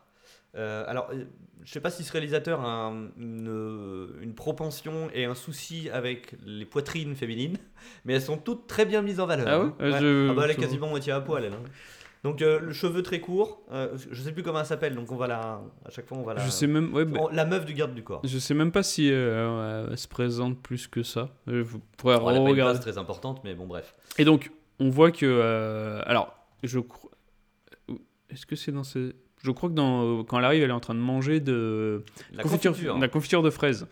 Euh, et donc, elle, elle le cache, euh, comme si c'était, euh, je sais pas, de l'or Ouais. ou de la. ou même, non, pas de l'or, mais du shit. Du shit ou des. À l'heure actuelle. C'est à peu près le, le même effet qu'on en a quand on la voit la cacher. Alors non, pour le coup non, parce qu'on apprendra plus tard qu'en fait il file le garde du corps parce qu'il suspecte le garde du corps oui, il d'avoir tué. suspecte. euh, voilà. Oui, il suspecte. Et donc euh, il, il part du principe là que euh, il vit au-dessus de ses moyens. Enfin la, la- le- le- la façon de prouver qu'il a à voir là-dedans, c'est qu'il doit toucher beaucoup d'argent pour avoir tué Ouais. Simonson ou alors au moins commanditer le meurtre. Euh, donc ça se, ça- ça se verra chez lui qui vit au-dessus de ses moyens. Ah, tu penses qu'il y va là-bas pour ça? Bah, Peut-être pas tout de suite, mais euh, Mm. ben, dans tous les cas, je pense que c'est. Voilà, c'est pas très clair pour lui. Quoi. Donc, la nana en train de manger de la confiote, oh là putain, faut que je planque la cuillère parce que bah, il va savoir que. Toi, du style, c'est comme si je venais chez toi, que je te suspectais d'un meurtre, et puis que je voyais chez toi que t'as un garage avec une Lamborghini alors que. Alors Ouais. que voilà, tu, tu vois, t'es- tu travailles à la chaîne, quoi. Il y a un petit souci, quoi. Un, un léger souci. un petit problème. Bon, allez, enchaînons. Donc, il l'interroge, toujours de façon très amicale, à coup de claque dans la tête. non, non, non, il lui met pas de claque, là. Pas dans, pas dans Non, pas. Non, non, là, C'est après. là, il est violent verbalement, mais pas physiquement. Et donc, il l'interroge. Elle, elle a fait le maximum pour cacher le. Elle avait, on, on voit qu'elle a oublié de ranger la, La petite cuillère. la petite cuillère. Et il arrive à s'en emparer. Donc, Franck arrive à s'en emparer et il s'en va. Donc ouais, il lui dit, hein, euh, euh, si, euh, enfin quand il rentrera euh, à la maison, euh, donc le garde du corps, je me rappelle plus son prénom, mais euh, quand il reviendra, vous lui direz de me- que je suis passé. Voilà. Et euh, quand il rentrera, vous lui direz que je suis passé, hein, salut. Hein. Puis non, la, la meuf lui dit, bah, je peux peut-être faire quelque chose que pour vous, euh, genre, euh, genre je peux faire quelque chose pour vous. quoi. Et puis lui, dit, euh, non non, vous inquiétez pas, euh, quand j'ai envie, je demande. ok. C'est vrai que des, des grands dialogues. ah ouais, c'est clair. Ah bah non, mais les dialogues en français sont encore, euh, enfin c'est. C'est encore mieux. Ah ouais, c'est royal. Euh, Sol et Franck se font un gueuleton Ouais. de ouf. Donc là, euh, Sol euh, prépare différents aliments. Une scène sans parole. Oui, c'est euh, très imagé, ouais. Donc on commence en plus par un truc qui est assez rigolo, c'est il fait déguster une feuille de salade à, à Franck. Bon, il a du mal à la manger. Ouais, donc Franck, on voit que ça l'intéresse pas plus que ça, alors que Sol, il est, il est au 7ème ciel avec une, euh, Une feuille de une salade. feuille de salade. Après, il fait un espèce de ragoût de bœuf, Ouais. et effectivement, il fait goûter à, à Franck qui n'a jamais mangé ça, donc qui est, qui est effectivement conquis. Et cette scène est, est vraiment. euh, Elle est bien faite. elle est bien faite, Ouais, celle-là. On chouette. voit vraiment qu'il Il y a un bel échange entre les deux. Entre les deux, ouais. Il- parce qu'ils mangent- Et ils finissent par une pomme. Ils finissent par une pomme. Et Et- d'ailleurs, c'est là qu'on se rend compte que Sol est un peu vieux parce qu'il a du mal à croquer dedans avec ses dents. Ouais, et, et un truc qui m'a bien fait rire, c'est euh, donc tu vois que Sol il, il- il nettoie sa pomme sur sa veste, Mhm. et tu vois Franck qui l'imite derrière parce qu'il savait pas que ça se faisait euh, Ouais. comme ça, et donc, c'est c'est sympa. Et pendant ce temps-là, euh, il torche la gueule au bourbon de 40 ans d'âge aussi. hein, oui, euh, faire, euh, un petit euh, coup de gnôle, ça fait pas de mal. Euh, plus tard, donc, euh, plus tard après le repas, on- Mm. on- voilà, quelques, peut-être une heure s'est passée. Franck demande à Sol euh, un rapport sur Simonson. Ouais. Parce que Sur- je pense Sur que qui Sol il était. euh, est censé enquêter un peu pour lui En dans l'ombre. Ouais, je pense que c'est bah, un peu un, un ordinateur, tu vois. Il, Bah, Il y a la tête et les muscles, en Voilà, c'est ça. je pense. il, il demande qui sont les personnes, qu'est-ce qu'ils ont fait. Et donc là, état. avec ses recherches, on apprend qu'il était associé à Santini, donc le gouverneur, euh, et qu'il est au conseil de la société Soleil. Soylent, c'est la société qui produit le soleil vert, jaune et rouge. Et on apprend aussi que Soylent approvisionne la moitié du monde en nourriture. Ouais. Donc euh, Ouais, c'est pas une petite société quoi. voilà. Donc, et puis le gars devait avoir sacrément de la thune. Donc quelles sont les Quelles sont les raisons de, sa mort Voilà. C'est assez, suspect quand même. Franck demande à Sol de fouiller un petit peu plus et d'avoir plus d'infos que ça. Ouais. Scène dans la rue, Franck sort de chez lui, il entend du bruit, il file à un téléphone. Ouais, il y a des espèces d'avoir des Ouais, a- téléphones pour les, des les cabines, flics. ouais. Voilà, il y a des, fli- des, Mm. euh, des, des téléphones sur les murs. Donc il est, euh, il a l'impression que quelqu'un le suit, donc il demande euh, attention, il y a quelqu'un qui me suit, est-ce que vous pouvez m'envoyer du Ouais, donc il téléphone à son supérieur en Ouais. fait, pour lui dire, euh, euh, pour faire le point un peu sur l'enquête. Il lui dit, ouais, il y a- de toute façon, il y a quelqu'un qui me suit, donc il faut que le- l'enquête avance. quoi. Donc il lui explique donc ce que le coup que tu m'avais dit tout à l'heure hein, sur la, la confiture, que le garde du corps il mange de la confiture, ce qui est pas normal pour un garde du corps, c'est beaucoup trop cher, C'est louche. c'est c'est louche. Il raccroche, donc le supérieur, et on voit qu'il est avec le commanditaire du meurtre. Euh, Que son supérieur est avec Donovan. Ouais. Donc Donovan, c'est le mec qu'on a vu dans la voiture oui, donner le pied de qui- biche, donc donner l'arme du crime en fait. Euh, et euh, Donovan lui dit la police doit coopérer avec le gouverneur. Mm. Pourquoi pas On voit que c'est assez corrompu quoi. Alors Ouais. là, une des meilleures scènes du film, un petit peu longue, mais tellement révélatrice. Ah oui, c'est. Gros stuff chez Shirley. Ouais. Donc là, euh, Alors chez Charles, c'est chez Monsieur Simonson. Voilà. Elle est restée dans c'est l'appartement. ça, c'est ça.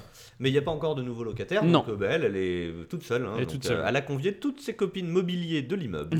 C'est ça. Et donc là, elles se font une grosse stuff en peignoir, très court, limite la poitrine à l'air, hein, on est à deux doigts. Elles boivent du Ah, thé. ça fait très 70s, elles ont tous Ouais, une couleur différente, ça fait très Claudette un peu. vrai, je me moque, mais. euh, Donc elles boivent du thé, elles se font les ongles, etc. etc. Franck tape à la porte, Monsieur sans gêne rentre en scène. Ah oui, là c'est assez magnifique gars- quand même. Là, le gars il arrive. Qu'est-ce que vous faites? Dis donc, il y a du monde, salut les poulettes. Il pique un verre de whisky à une nana qui est en train de boire. Il pique une Il cigarette. pique une cigarette. Oh là là, il prend une bouffée, il fait. euh, Ah là, si j'étais riche, j'en fumerais au moins deux ou trois comme ça tous les jours. C'est vrai que c'est assez extraordinaire. Déconnecté par rapport à, par rapport à nous. Ah, euh, par rapport à maintenant. en ouais, c'est vrai que 2018, tu sais, quand tu revois ça, tu... enfin, c'est marrant. Mais c'est pas pire que ce qui arrive après, donc du coup. Alors moi, j'ai- pas compris pourquoi. euh, alors, il emmène Mais- Shirley directement euh, sur le lit. Déshabille-toi. Il lui dit, hein, il lui dit, dans la version française, il lui dit Allez hop, au plumard. ouais, il lui hop, au plumard. Ah, mais je- Putain, Ça m'a si moins choqué en temps, anglais, Si mais- c'était comme ça tout le temps.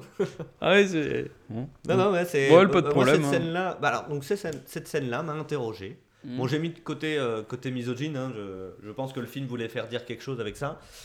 Je ne sais pas si euh, c'est un objet sexuel, si on l'apprend plus tard dans, la, dans le film que euh, ces filles-là, donc les mobiliers, sont euh, des maîtresses de maison en fait, hein, parce qu'elles sont là pour recevoir les invités, pour faire à manger, ça. pour faire le ménage, elles font tout en Faut fait, qu'elle hein. soit rigolote. ouais, Voilà. c'est- Donc c'est des femmes au foyer qu'on ne choisit pas, mais qui sont imposées, euh, distribuées, euh, Par mises le- à disposition par le- l'immeuble. Par l'immeuble, quoi. Donc, euh, donc voilà, il lui dit, allez hop, au plumaire. donc elle, elle se dessape, elle s'exécute, elle se met dans le lit. Euh, et puis pendant ce temps-là, il, il parle un petit peu en fait hein, euh, de l'affaire, il lui pose des questions sur Simonson, euh, blablabla. Et puis elle, elle lui dit que bah, ces derniers temps, il priait beaucoup, hein, que c'était pas forcément un homme religieux, mais qu'il priait beaucoup Il y avait beaucoup à l'église. et qu'il allait à l'église et qu'il parlait avec un prêtre en confession et qui ne faisait plus l'amour depuis longtemps. Alors là, Franck le gros lourd dit euh, Euh, Si c'était moi, euh, avec plein de fric comme lui, dis donc, j'irais pas à l'église. ok. Donc là, forcément, il a le but. Et ensuite, retour dans la salle principale, on voit le concierge qui arrive. Elle est magique. C'est vrai qu'elle est assez magique. il est genre, qu'est-ce que vous foutez? Je vous ai déjà dit, vous pouvez avoir autre chose à foutre pendant vos jours de congé. Parce qu'elles sont en congé. Hein. Elles sont en congé. Il, en, il en chope une, il lui fout une tarte dans la gueule, mon pote. Un truc, mais énorme. Il y en a une autre qui se rebiffe, il lui met un gros coup de poing. Donc là, toutes les filles se mettent à chialer. Franck sort de la chambre en tant que sauveur, va le voir. Fait deux têtes de plus. c'est pas très compliqué. Il est un peu posant. Et puis, euh, évident, mais vous inquiétez pas, euh, c'est moi qui leur ai demandé pour leur poser des questions. Donc là, le concierge, ah bon euh, Ah bah excusez-moi, euh, je pouvais pas savoir. Ouais, c'est ça. Je pouvais, le je pouvais pas savoir était assez magnifique. Bon, les filles s'en vont. Euh, le concierge aussi. Donc là, il les a protégées. C'est quand même un bon garçon. Oui, c'est, c'est, euh, il est rustre. Il a des méthodes complètement rustres. Euh, Et il a un cœur en or. alors, je sais pas s'il a vraiment un cœur en or, mais il est, ouais, il- c'est pas non plus, il a pas non plus un mauvais fond. Ouais, je, je me moque, mais je suis sûr qu'au fond, c'est un mec bien. Euh, donc les filles s'en vont et Franck reste dormir chez Simonson. Elle lui dit Je ne veux pas rester seul. Ouais. C'est beau. C'est beau. Ouais. Je ne veux pas rester seul. donc je pense qu'effectivement, ça doit être des femmes qui. Alors, elle est très jeune. hein. À un moment donné, on apprend qu'elle a entre 23 et 25 ans. Ouais, elle a Donc, pas. euh, très très jeune. Et euh, voilà, elle essaye de le de l'attirer. Elle lui dit mais reste ici, tu pourras prendre un bain chaud. Il lui dit Ah, t'as de l'eau chaude ici? Ouais, ça c'est. Ah ça fait tellement longtemps que j'ai pas pris un bain chaud. Hmm. Ah mais si tu veux je te masserai aussi pendant que tu y es. Ok. Et, ah, et demain je te ferai ton petit déjeuner. C'est bon, je t'ai dit que je restais. C'est vrai que ça fait euh, escalade de la violence. Tu te calmes, s'il te plaît. Donc, euh, donc voilà, Franck reste dormir. Hmm. On le voit plus tard. Alors, je pense qu'il a pris son petit bain, il s'est fait masser, il a dormi Ouais, un peu, il ressort dans la nuit. Il ressort dans la nuit, ouais. Et il va à l'église. Euh, donc, on voit que, euh, plan assez symbolique, hein, devant l'église, il y a une femme euh, qui est morte, attachée avec un enfant, qui crie. Et on voit une nurse qui sort et qui bah, détache euh, l'enfant. Alors non, c'est là. C'est là qu'il y a un cœur en or. C'est Franck Ah, c'est Franck. En arrivant. euh, qui détache le gamin, qui le prend dans ses bras. ça, ça, Et donc, en rentrant dans l'église, il fait euh, Ma soeur, ma soeur, est-ce que vous pouvez me ouais. débarrasser Alors, euh, c'est vraiment. il- Pouvez-vous me débarrasser hein, Il lui, file- il lui Ouais, balance limite bon, dans les bras, quoi. Tu vois, je veux dire, il est pas, il est pas que perso comme ça. quoi. Non, ouais. Il a, voilà, il y a quand même, euh, il y a quand même vrai. un petit peu de, de- voilà, de, de relationnel, quoi. Bref. Donc, il rencontre le prêtre euh, qu'on a, que Charles disait qu'il rencontrait euh, donc euh, Monsieur Simonson, donc Paul. Euh, bon, Paul, au début, fait style euh, je ne connais pas. Paul est dans euh, les choux. Paul ouais. en a marre. Ouais, euh, ça se y voit qu'il est, il est au bord, église, ouais, il et est au bord du burn-out. Euh, on, voit qu'en même temps qu'il est en train de parler à Franck, il installe des lits de partout. euh, et puis vraiment, l'église est surpeuplée, hein, ça craque de partout. euh, il doit faire une chaleur Bah, il, là-dedans. lui dit, il lui dit un truc, hein, donc euh, ils parlent tous les deux, euh, et puis donc il lui pose des questions, tout ça, et euh, il lui dit, euh, Franck lui dit, euh, vous avez vu Monsieur Simonson Euh, Il dit non, je sais qui c'est, euh, bah, c'est un homme riche. Et il lui dit, oh, vous savez, euh, les gens riches, on les voit plus jamais ici, euh, il y a déjà pas de place pour les pauvres. non mais, Non, ouais, elle est bien cette. euh, non, mais c'est vrai, c'est chouette. Enfin, c'est chouette, c'est- bien, bien lancé. Euh, donc je note, hein, Paul semble un peu à l'ouest. Ouais, et on apprendra pourquoi Voilà, on apprendra un pourquoi. peu plus tard. Euh, et il dit à Franck que Simonson lui a révélé la vérité Ouais. et qu'il ne veut pas en parler, mais qu'il est fortement perturbé d'avoir appris ça. Mm. On sait pas ce qu'il lui a dit, le bonhomme. Mais ça a l'air de l'avoir complètement ébranlé. Il lui a pas raconté les trois petits cochons, quoi. Il lui a raconté un truc un petit peu plus, euh, tu vois, classified. Dans le bureau de son supérieur, Franck veut classer, euh, euh, son supérieur veut, classer l'affaire. Mm. Euh, Franck lui dit que non. Et il lui dit ça pue cette histoire-là. Et donc là, ils ont une petite explication tous les deux, relativement intéressante, qui explique un petit peu le- le- la gangrène de la société. Ouais, ouais. Et on écoute. Nous classons l'affaire Simonson. Qu'est-ce que vous racontez? Je vous répète que l'affaire Simonson est officiellement classée crime crapuleux. Signé. Hier, vous étiez d'accord avec moi que c'était un assassinat. Depuis, on nous a signalé 120 meurtres qu'on sera obligé de classer également. Je refuse de falsifier ce rapport. Ah. Vous avez un suspect? Des pistes sérieuses. Écoutez, il ne s'agit pas d'un incident qu'on oublie en moins de 24 heures. Je vous répète que j'ai été filé. Ça pue, cette histoire-là. Écoutez, vous allez signer ça et l'affaire est enterrée. Enterré par qui? Un membre du conseil d'administration de la société Solane a été assassiné à coups de crochet de boucher.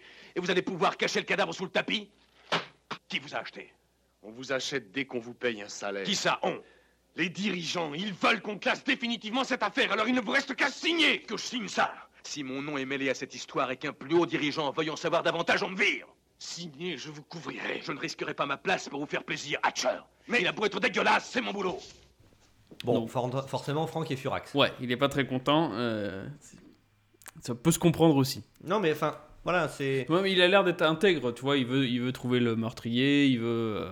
euh, C'est vrai que. Sur c'est ça- vrai. sur ça, Alors, il a- le, le souci, c'est que je pense que lui n'a pas eu de bac chiche pour euh, enterrer l'affaire. On lui aurait Non. proposé un bac chiche, je pense qu'il l'aurait pris. hein. Puis il aurait fermé sa gueule. Ouais, je sais pas. À ce niveau-là, il y a quand même Shirl et tout, je sais pas. Euh, c'est vrai que c'est. Ah, tu penses qu'il a une love c'est- bah, un- On dirait un peu quand même. Ouais. Dans la suite du film, ça se, ça se voit peut-être un peu Ouais, plus. c'est vrai qu'il comme- il tient à elle à la fin. Euh, on retrouve euh, San- Sa- Santini. Ouais, alors ils sont dans le dernier arbre qui pousse à New York, je crois. Donc c'est une espèce de serre ou un truc comme ça. Ouais, c'est une grande bâche Ouais. qui doit faire genre 15 mètres carrés. Et donc, euh, apparemment, c'est le dernier parc de la ville. Enfin, c'est le dernier endroit où il y a des vrais arbres. Ouais. Genre, il y a trois arbres Ouais, y a- dégueulasses. dégueulasses, à moitié avec, mort avec là-dedans. trois quoi. feuilles. C'est euh, bon. Donc Et- là, on le retrouve avec Donovan. Donc Ouais. Santini et Donovan. Et on a Donovan qui lui fait un peu un rapport sur la situation de l'affaire de Simonson. Comme quoi l'affaire a été abandonnée par la police et tout ça. Et euh, il lui dit par contre. euh, bon, Il y en a euh, un qui veut pas. Ouais, il y en a un qui fouine, quoi. Et euh, Santini lui dit bah, Vous savez ce que vous avez à faire. Ok, ils sont sympas. Euh, le garde du corps, euh, que Franck poursuit, Ouais. va parler avec le prêtre Paul. Et donc il est dans le confessionnal. Il lui dit Pardonnez-moi, mon père, cela fait trop longtemps que je ne me suis pas confessé. Il sort son flingue. Et boum Hop là Bon, Comme ça. Une balle dans la tête. Ouais, c'est propre. hein. Ouais, c'est propre. Retour au marché, jour de distribution de soleil vert, jaune et rouge. Clément, qu'est-ce qui se passe? Donc, on voit le, le tueur euh, au pied de biche euh, qui suit Franck. Te fais au pied de biche. on voit que cette fois-ci, il n'a pas un pied de biche, mais un, un pistolet. Et euh, donc, Franck euh, a été euh, mis en- à la circulation, entre guillemets. Il a un casque et en fait, il est à la distribution. Euh, Alors, on on- on l'a pas dit, hein. excuse-moi, je te coupe, mais c'est aussi pour ça enfin, que Franck a du flair. hein. C'est peut-être pas juste un inspecteur de seconde zone, c'est que tu parles du pied de biche, ça me fait penser à ça. À un moment donné dans le film, il dit euh, il a été tué au pied de biche pour faire croire que c'était un meurtre Euh, d'un petit crapuleux larcin, ou euh, un truc comme ça. Sauf que personne n'a rien volé. C'est pas normal. C'est pas normal. Donc voilà. Allez, reprends. Excuse-moi. Non, non, mais pas, pas- on est là pour interagir, pas de souci. Non, c'est parce que j'ai l'impression que comment je parle de Franck, les gens le prennent pour un con. Non, oui, il est pas, il est pas bête. Il est pas, il est pas, bête. C'est un, bon inspecteur. Il a du flair. Misogyne et voleur, mais il est pas bête. Et donc, il est, euh, ils sont à la distribution. Donc là, il est vraiment euh, en, en tant que sécurité, un peu euh, rétrogradé au rôle de CRS, un peu, si vous voulez la- l'analogie sur, sur ce point de vue-là. Donc, Enfin, il encadre, il encadre la distribution Ouais. parce qu'ils savent pertinemment que ça fois, déborde à chaque fois. Ça déborde à chaque fois. Donc, on- il y a un premier. euh, Enfin, on voit que le, le- le tueur au pied de biche est venu pour le tuer. Et on va apprendre que. Donc, on doit être vers la milieu fin de journée, on ne sait pas trop exactement l'heure qu'il est, et qu'il n'y a plus assez de soleil vert. Donc là, ça gueule. Ça gueule, et donc ils vont tous se préparer euh, à ce que ça déborde de partout. On va casser du CRS là. Et voilà. Va lancer du pavé. Que ça soit le bordel. Donc l'émeute commence et donc euh, Franck évite un, un premier coup de, de pistolet et on voit donc tu les as noté les dégageuses. Alors c'est la VF, hein. Genre, en Ah, anglais je me rappelle plus. Mais la VF ils appellent ça des dégageuses. Donc des espèces C'est d'énormes. des pelleteuses. hein. C'est ça, des pelleteuses qui arrivent. Alors c'est pas, ouais, je sais pas si c'est vraiment des pelleteuses, c'est plus un, un énorme chasse-neige. Ouais, c'est c'est des camions avec un, un- ouais. un godet en fait. un godet devant. godet, ouais. Et donc on voit les mecs qui sont pris, qui sont balancés. Mais il les ramasse en Il fait. les ramasse. Il ramasse les gens et puis il les, il les lève et il les fout dans l'armor. Dans l'armor, voilà. C'est Donc c'est. c'est assez rigolo. Moi, pour moi, ça dégage. Ça dégage. et donc on voit, on voit le tueur qui essaye de tuer, euh, de tirer plusieurs fois sur Franck. Alors il se prend une balle dans la cuisse quand même. Le ouais, euh, Franck se prend une balle et ça se finit avec le tueur qui finit sous une dégageuse Il se fait et qui aplatir. se fait aplatir par un godet. Ah bah là, euh, ça, c'est la chandeleur là pour lui. là. Il se fait mais défoncer quoi. Euh, donc on retrouve Franck chez le garde du corps. Ouais. Euh, après cette petite scène sympathique de l'écrabouillage de, de tueur. Euh, il le tabasse, hein, clairement. Je- il lui pose même pas de questions, il arrive, il lui fout Oui, sur la gueule. Il lui fout sur la gueule. Voilà. hein, Donc comme tu disais, hein, là on est dans- un petit peu dans la parodie du film, euh, enfin des films de cette, euh, de Cette cette, époque. décennie quoi. Mm. Donc il, il le tabasse, il fait qui paye tes factures, euh, qui te soudoie, enfin il essaye de chercher à comprendre. Bon, Il le tabasse encore, Ah il lui pose des questions, il le tabasse, il pose des questions, il le tabasse. Il y a sa meuf, donc euh, la blague avec les cheveux courts, Mm. qui veut se mettre dans le chemin. Alors là, il lui met 5 gifles, mais alors des trucs, mais c'est énorme. J'ai jamais vu un film où une meuf se prenait des claques comme ça, quoi. Et il lui dit Qui c'est qui te paye raclure? Si je vous revois, je vous tue. Et il s'en va. Bon, le gars. euh, Un bon inspecteur, quoi. Tu vois, t'es- non, mais ça l'a un peu détendu, Voilà, je pense. c'est tu vrai. vois. Il était vénère, s'est pris une balle, C'est euh, ça. défoulé. Franck retourne chez Shirl. Il a besoin d'un câlin. C'est ça, il sert euh, soigné aussi. Pendant ce temps-là, Sol va rejoindre ses collègues Ouais, ils bibliothécaires. sont, ouais, c'est ça, hein. ils sont à la bibliothèque. Voilà. Enfin, ça s'appelle comme ça. Hmm. Et il leur montre donc les deux livres de Solent euh, qu'ils ont, qui, que Franck a volé Que chez Franck a volé, ouais. Et euh, ça intéresse beaucoup les. Visiblement, joueurs. ça les intéresse. Donc pendant ce temps-là, on a Franck euh, qui loupe le couvre-feu chez Shirl. Mm. Euh, elle lui dit qu'ils devraient partir loin tous les deux, euh, l'idylle amoureuse, quoi, Ouais. tu vois, un peu au premier regard. Et il lui dit que c'est inutile de toute manière, que toutes les villes sont pareilles. Ouais, là, on donc, apprend euh, que c'est partout pareil. ça sert à rien Enfin, de fuir En tout cas, aux États-Unis, c'est pareil. Et elle lui dit, bah à la campagne alors? Et il lui dit, non, non, mais impossible, de toute façon, on n'a pas le droit. Et puis, les fermes et les entrepôts Soylent sont omniprésentes et sont ils sont tellement très bien gardés gardés que c'est pas euh, possible. Ça sert à rien. Donc là, déjà, alors c'est pas un huis clos, hein, mais bon, les espaces dans lesquels le film se déroule sont un peu toujours les Ouais. mêmes, toi. Il n'y a pas de grosses scènes de rue Ah et non, tout non, ça. c'est- ça se passe vraiment dans trois rues C'est à New vraiment York. très hein. confiné à quelques, quelques scènes. Et là, on a une ouverture sur le monde, du moins sur le pays. Euh, donc c'est très... euh, ça fait très Black Mirror, quoi. hein. C'est, Mm. bon, toutes les villes sont surpeuplées, les C'est- gens c'est le dorment dans les escaliers et tout, c'est le bordel, ça pue, euh, c'est pollué, etc. Et à la campagne, ben, on a des conglomérats d'entreprises qui ont les fermes. Voilà. T'imagines avec C'est des, des fermes blindées. ouais. T'imagines avec des miradors et des gardes et tout qui gardent les fermes, et puis, euh, et puis des entreprises qui transforment les trucs. Enfin, tu vois, c'est. Je trouve que ça donne une. Ouais, euh, Mais moi j'ai bien aimé, assez, ouais. euh, assez glacial bah, et assez négative, en ouais, fait, du- hein. de, de, bah, de- des entreprises quoi, et Ouais, puis du, monde. Donc, elle lui dit que le nouveau locataire vient ce soir. Euh, Franck lui dit il paiera. Avec un mobilier comme toi, c'est sûr. ok. Donc là, il est à la porte. Elle le regarde, elle lui dit euh, Bon, t'arrêtes de me parler comme ça, tu veux bien Bon, La meuf te rebelle. Ouais. Ah, Un petit peu, quand même. C'est normal. Retour à l'assemblée des bibliothécaires. Hyper intéressant. Oui. Sol n'en revient pas. Il a le bouquin dans la main, il fait mais c'est horrible. Et là, on écoute la discussion qu'il a avec la chef des, Des bibliothécaires. des bibliothécaires parce que c'est top. Non, c'est horrible. Vous devez l'accepter. Je lis les mots, là, là. Mais je n'arrive pas à les croire. Eh bien, croyez-les. Il n'y a pas à en douter le moins du monde. Simonson faisait partie du conseil d'administration. Mais euh, Quand il a su la vérité, ça a été un tel choc que ses nerfs ont craqué. Dès lors, la compagnie a compris qu'on ne pouvait plus avoir confiance en lui. On craignait qu'il ne parle surtout.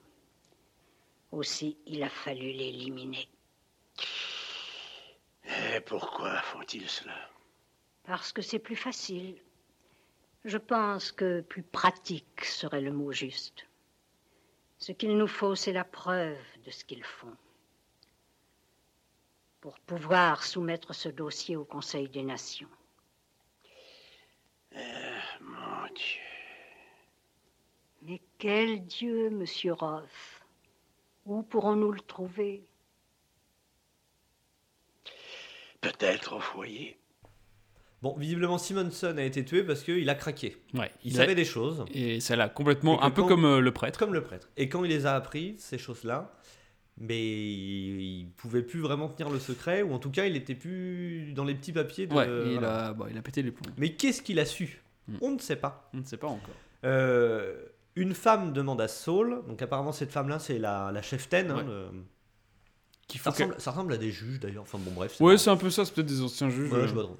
Euh, mais c'est que des vues en tout cas. Et donc cette femme-là lui demande qu'ils ont besoin de preuves pour pouvoir soumettre le dossier au Conseil des Nations. Hmm. Et Saul, euh, Saul pardon, s'en va au foyer. On ne sait toujours pas ce que c'est que le foyer. Non, mais on va, on va vite le découvrir. Alors, En juste, tout cas, Franck lui avait dit, hein, ne euh, va pas au foyer. Non, on n'y va pas, Mm. c'est pas la peine et tout ça. C'est pas ce que c'est, mais ça commence à sentir un petit peu. Ça sent le roussi. Ça sent. Oh, joli. Et donc, alors, juste euh, avant de, de voir Sol arriver au foyer, on a une, euh, une petite scène qui montre Shirley avec le nouveau euh, locataire. Donc, qui lui dit Ouais, ça va. Un bel euh, enculé. Tu me plais. Bon, par contre, donc, faut que tu fasses la boniche en gros. Et que quand j'ai des dîners d'affaires, tu sois rigolote. Et j'ai des dîners d'affaires, grosso modo, tous les soirs. Voilà. C'est marrant, Donc- tu, tu l'as vu il y a deux semaines quand même, tu te rappelles bien hein Ah ouais, ouais, mais non, mais c'est- moi je trouve que celle-là, ça m'a marqué quand même. C'est vrai que c'est un peu euh, vraiment. euh, bah, c'est vraiment une fourniture, quoi. C'est un, un meuble. Oui, comme je disais tout à l'heure, ça pourrait être un robot. euh, Ouais, enfin, c'est pareil. c'est- bon, tu divertis, tu fermes ta gueule, euh, tu fais à manger. Et euh, puis, euh, T'es là quand je te demande d'être là. euh, bon voilà, pourquoi pas. Et donc on retourne sur Sol, donc Ouais. au foyer, Ouais. qui ça y est, il arrive, il a franchi les portes. Alors là, on attaque la phase finale hein, Ouais. du film, qui est euh, émotionnellement très forte, Bah, surtout en plus avec. beaucoup euh, plus forte que le reste du film. Ouais. Et euh, Avec ce bon, qu'on sait. Là, j'ai, j'ai, enfin, j'ai vachement aimé ces passages-là. Donc, euh, on voit Sol qui arrive au foyer, une infirmière lui ouvre, Mm. Euh, très bienveillante apparemment. Oui. On y découvre à l'intérieur des guichets avec des gens malades. J'ai noté malades et ou vieux. Alors ils ont des béquilles et tout, ils sont un, un peu estropiés. Enfin, tu sens, ça ressemble à un hôpital. Oui, bah c'est vrai. Alors, juste pour noter, on l'a pas dit, mais euh, à un moment, quand euh, euh, Franck est avec son supérieur, euh, il parle de Sol et on apprend que Sol, que Franck protège un peu Sol parce que il est, je pense que Sol est à la limite d'âge où il a un peu passé. Bah, son donc, responsable veut l'envoyer au foyer. Voilà, le responsable veut l'envoyer au foyer. Il aurait, dit- dû, il aurait dû aller au foyer depuis longtemps. depuis quelques temps. Voilà. Et donc il lui dit T'inquiète, je vais te trou- t'en trouver un autre. Euh, non, non, mais euh, t'en fais pas. Moi, je veux euh, garder mon Sol. Il est très bien, on s'entend bien, etc. Donc Franck retourne chez lui, Mhm. découvre un mot de Saul Et part paniquer. Ben, Je suis parti au foyer, adieu, il y a marqué sur le mot. Donc là, il s'en va. Retour au foyer, Saul remplit un dossier avec un homme du guichet. Quelle est votre couleur préférée? Euh, Le orange, je crois. Quelle est votre musique préférée? Euh, Le classique. Le classique symphonique. Ok Je suis sûr que vous serez content, lui dit le, guiche- le guichetier. J'aurai bien 20 minutes euh, complètes. hein. Oui, oui, bien sûr, vous inquiétez pas. On commence un peu à se douter. hein. Ouais. Euh, on voit Franck qui court comme un ouf pour aller au foyer. Enfin, on sait pas où il va, mais on se doute qu'il va ouais, au foyer. qu'il va hein. au foyer, ouais. Euh, Saul, lui, entre dans une salle avec un meuf, euh, une meuf, pardon, et un mec Avec des erreurs de Raël. Effectivement, c'est vrai que. C'est vrai, on dirait un peu Chignon secte. derrière, un ça peu, fait très un sec. peu bienvenue dans la secte de Raël. Donc ils le déshabillent, ils le mettent sur un espèce de. Enfin. Oui, c'est un, un lit, Un hein, lit, ouais, un, ouais. lit en hauteur en Mm. fait. Euh, on a une lumière orange qui commence à baigner la pièce, très chaleureux, Très très, chaleureuse. réconfortant. Donc lui euh, est sous des draps euh, dans, son, dans son petit lit. Pendant ce temps-là, Franck arrive, mais il peut pas rentrer dans la salle. C'est un peu comme un... bon, une salle, la salle est fermée, Ouais, mais il, c'est il trop monte- tard, il- peut il pas- a beau être flic, il pas, monte ouais. la carte et tout, mais il peut pas. Le, le processus est parti. Le mec lui fait accéder à une pièce annexe qui donne sur cette, euh, la pièce où est Saul avec une petite fenêtre en fait. Euh, et donc euh, là, on va dans la pièce avec Saul, se lance une vidéo. Une vidéo avec des scènes de nature, Oui. des champs de coquelicots, des, des, des des- oiseaux, des, des- lacs, voilà, des animaux qui se baladent dans la forêt, etc. Et on a la musique classique qui se lance. Quelques petites recherches, mais je connaissais cette musique. C'est la sixième symphonie de Beethoven. D'ailleurs, on la met en fond en ce moment même. Magnifique. La symphonie pastorale, premier mouvement. Euh, symphonie pastorale ou souvenir de la vie rustique. Ce qui est effectivement bien. Bien. Des images de la vie comme elle était avant. Avant. Euh, C'était mieux Avant avant. l'apocalypse, ouais. Euh, nostalgique. souvenir. Souvenir, c'est fini. On n'a plus ça. Les champs de coquelicots, les animaux Mm, dans la c'est forêt, terminé. c'est foutu. C'est ok, t'en as plus. Ils sont morts. Souvenir de la vie rustique. Super. Alors, Hector Berlioz, compositeur, musicien français, dira que cette symphonie, dira de la symphonie de Beethoven, que la symphonie est un étonnant paysage qui semble avoir été composé par Poussin et dessiné par Michel-Ange. Et c'est un petit peu ça. Parce qu'il est allongé dans son lit avec son petit drap, lumière orange très chaleureuse qui donne Oui. envie de- enfin, d'être bien. quoi. Ouais, on, Alors qu'il a une vie de bien. merde, hein. il est là, il est, il est bien, il est, euh, il, est, il est au chaud, euh, il est dans son petit drap. On lui envoie des images sur un écran panoramique de dingue euh, de la vie qu'il a eu, qu'il a eu avant, euh, et que Ah, seul des paysages qu'il a vus, et ouais. que seul lui peut comprendre. Mm. On le pense, mais en fait non. Et il est bien. Donc, euh, Sol est aux anges. On le voit, hein, il sourit, Ouais, ouais, il, il est- est, il est vraiment il est bien. ému, Apaisé. limite. Mm. Et on comprend, on comprend visiblement que c'est de l'euthanasie. Ouais, on sait qu'ils sont en train de lui préparer sa mort. Et que c'est son dernier, les dernières choses qu'il va voir. Quoi. Voilà. Parce qu'on on a vu un petit peu avant qu'ils ont, ils lui ont mis une espèce de seringue ou un. Euh, non, c'est pas une seringue, ils lui ont fait boire un truc. Ah, ouais, un- voilà, ils lui font boire un truc, bizarre, ouais. je crois, ouais. Et euh, donc, on conclut que c'est de l'euthanasie sur volontariat. Mm. Et que, donc là, on joint un peu tous les bouts depuis le début du film, euh, que en fait, les, les, les gens qu'on voyait au commissariat venir choper leur allocation de décès, en fait, ils venaient choper les allocations de décès des personnes qui se sont fait euthanasier volontairement de leur famille. Mm. Les vieux, les estropiés, ceux qui servent plus à la société, ceux qu'on aura le bol du chômage, Ouais, il y a tellement de, de monde que voilà, on, on offre des primes à ceux qui meurent. C'est ça. euh, Euh, la famille. note à nous-mêmes, dans le bouquin, c'est du volontariat à 100%. Tout le monde peut y aller. Ouais. Euh, les jeunes, les vieux. Alors Bon, les vieux, ouais, ils vont. On hein. apprend Euh, que les vieux sont obligés d'y aller à partir d'un certain Je crois âge. que d'ailleurs, oui, ils ont l'obligation d'y aller, les vieux, à un certain âge. Mais dans le bouquin, les jeunes peuvent y aller. Tout le monde peut y aller. Il n'y a pas de restriction. Et d'ailleurs, euh, plus t'es jeune, plus ils vont te donner d'argent si tu vas à l'euthanasie. Enfin, c'est c'est complètement ouf comme, euh, comme société, comme principe. Euh, on- là, il y a un truc très important dans le film Ouais. qui prend une dimension toute particulière, qui n'était pas voulu du tout, hein, mais qui prend une dimension toute particulière. L'acteur qui joue Saul, c'est Edward G. Robinson, euh, était gravement malade pendant le tournage. Alors au final, quand on C'est son dernier film, hein. voilà, il n'a pas fait beaucoup de, il a pas fait beaucoup d'apparitions dans le film. hein. Il y a- Il y a Mm. quelques scènes. On a beaucoup parlé de lui depuis le début de l'analyse, mais au final, on le voit pas tant. que Non, c'est quand il Mais à chaque fois, c'est des scènes qui sont importantes. bah, c'est les scènes qui relient au passé. Donc effectivement, euh, c'est vraiment lui qui représente euh, l'ancien monde. Voilà, c'est ça. Euh, donc, l'acteur Edward G. Robinson qui joue Saul était gravement malade pendant le tournage et il est mort peu longtemps après. Mm. Donc, il était quand même déjà mal en point. Donc, ça donne vraiment un, ouais, la résonance de cette scène est encore. scène. Et là, ça continue. C'est mm. pas, c'est pas le plus triste. On a une longue scène émouvante avec la musique, avec euh, la musique de Beethoven en Mm. fond, qui est saisissante. Euh, donc on a Saul et les, les images euh, qui passent sur l'écran. Donc là, on voit plein d'images qui sont euh, qui sont magnifiques hein, d'ailleurs. oui, et- très. On voilà, on sait plus ou moins ce qui va se passer ensuite. Donc encore une fois, ça prend une dimension particulière. On sait qu'il va mourir. Et on, Franck, euh, après quelques claques dans la gueule euh, au, au mec euh, avec qui il est dans la pièce à côté, réussit à parler à Saul à travers un petit interphone. Ouais. Et Saul va commencer à lui révéler euh, des choses. Bah, Alors- Saul lui dit c'est gentil d'être venu. Mm. Et là, il, il entame, euh, il entame les explications et d'ailleurs, on écoute ça. Sol, est-ce que tu m'entends? C'est Thorne Oui. C'est gentil d'être venu, merci. Oh, Seigneur. J'ai vécu trop longtemps. Non. Je t'aime, Thorne.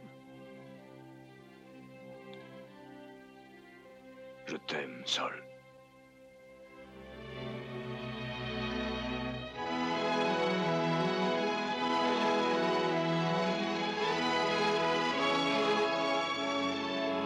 Est-ce que tu vois ça? Oui. C'est beau, n'est-ce pas? Oh oui.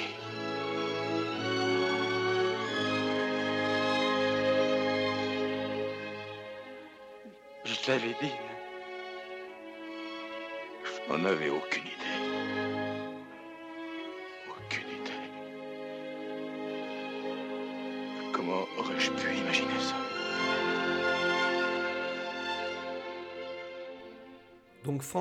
se rend compte de ce qu'était le monde avant en Ouais. voyant les images et il pleure. Mm. Il pleure parce qu'il se rend compte que bah, Bah, lui, finalement, il connaîtra euh, jamais ça, quoi. il connaîtra jamais ça et qu'il y a des responsables qui ont fait de la merde quoi et que, et que c'est du gâchis quoi. Et ce rapport qu'il avait à la nostalgie avec Saul euh, le rend encore plus euh, attachant et, euh, et encore une fois, ça prend une dimension encore plus particulière, euh, sachant que sachant qu'il a jamais connu ça et que la personne qui meurt, qui lui racontait ça, un il, peu son- le saulait quand il racontait ses histoires de Mais c'était quand même, c'était t'as pas connu la peu. vraie nourriture, hein, tout ça. Et voilà, là il sait qu'il va mourir et c'est saisissant. Comme, Ouais, il euh, perd cette scène. attache en fait Ouais. avec ce est- Euh, le son se coupe. ouais, en Euh, fait, le, le, son du- de l'interphone se coupe. Et il est obligé d'utiliser un casque. Pile poil au moment où Saul explique en fait ben, le- la, grande, Ouais. euh, la grande supercherie du film, hein, Mm. que nous on ne sait pas encore. On ne sait pas encore, le téléspectateur que ne les bibliothécaires savent, que Saul sait, que, Que Franck Franck sait sait, maintenant. mais il, il met des écouteurs parce Que- que, l'interphone ne marche plus. Et donc on n'entend pas ce qu'il dit. Euh, on entend la fin, euh, mais je sais plus trop ce que c'est. Bref, on n'entend pas le, le principal. Non. Saul meurt, Mm.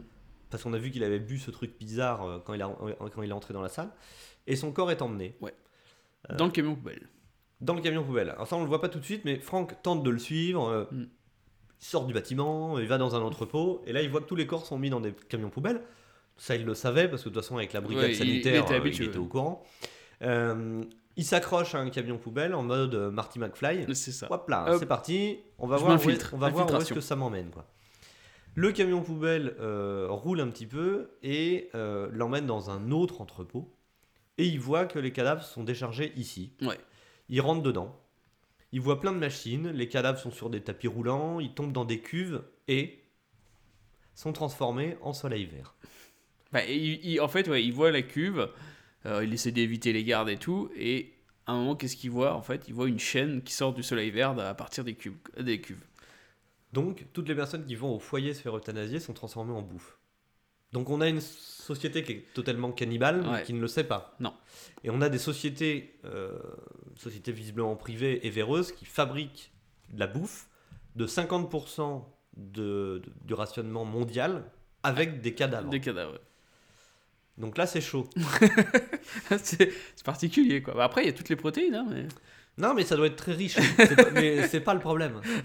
C'est plus une histoire de conscience, tu vois. c'est particulier. Euh, donc là, il se fait gauler. Il se fait gauler, ouais. Il se fait gauler, scène de poursuite, il réussit à s'échapper. Il arrive à euh, s'échapper, il euh, balance les deux gars, euh, et il arrive à s'enfuir avec un camion. Il chope un téléphone dans une rue, téléphone au commissariat, c'est occupé, il téléphone à Shirl, il lui dit Contente-toi de vivre. Oui. Elle lui dit Oui, je veux que tu viennes parce que le mec qui est venu visiter l'appart veut prendre l'appart. Il lui dit Accepte, contente-toi de ouais, vivre. Voilà, fais pas de conneries, reste, t'es très bien où t'es, euh, c'est tout ce que tu mérites. Il rappelle le commissariat, demande à son supérieur de l'aider, Mm. commence à se faire canarder par des mecs, dont le garde du corps de Simonson. Ouais. Poursuite, se fait tirer dessus, est blessé. En là, tue il deux, est trois. Mal en point quand même. Mm. Il en tue 2-3. Il en tue Il tue deux, trois. quasiment tous, ouais. Il tue pas le garde du corps. Non. Et il se retrouve à l'église. Il, il va jusqu'à l'église. Le, on voit le garde du corps qui rentre aussi. Donc là, un petit peu à la mode euh, Solid Snake. hein, donc, Ouais. euh, attention, Ça il est par terre, ouais. oh, il va où Je suis- il- parce que donc l'église est toujours surpeuplée, hein, donc euh, entre quelle euh, personne il est et tout. euh. Grosse bagarre en mode années 70, Ouais. comme tu disais tout à l'heure, des claques dans la gueule avec des bruitages. C'est ça. Donc bien, réussi à le tuer. Des gens viennent l'aider, parce que forcément ils ont fait un petit peu de bruit. Parce hein, qu'il a pris, un- il a repris une autre balle, il a pris deux balles, je crois, donc il est à moitié Bon, mort il est, hein, quand il est même. pas bien, il est pas bien. Euh, son supérieur arrive et il lui explique tout. Il lui explique tout à son supérieur et les gens qui sont autour de lui entendent ce qu'il dit. Ouais. Et euh, il lui dit d'aller voir les bibliothécaires pour leur dire la vérité, parce qu'ils ont besoin de la vérité, ils ont besoin de son témoignage pour pouvoir envoyer un rapport au Conseil des Nations. Et là, on écoute l'extrait. Vous êtes une sale tête de l'arme et un flic de premier ordre. Adja, euh, allez voir la direction de l'échange. Dites-leur qu'ils ont parfaitement raison. Bon, c'est entendu, mais je vais m'occuper de vous, c'est le plus urgent. Il faut aller à l'échange. Il leur fallait la preuve. Et je l'ai, cette preuve. J'ai vu ce qui se passait. Il faut qu'ils le disent au peuple. Disent quoi? Que l'océan agonise, le plancton a cessé d'exister.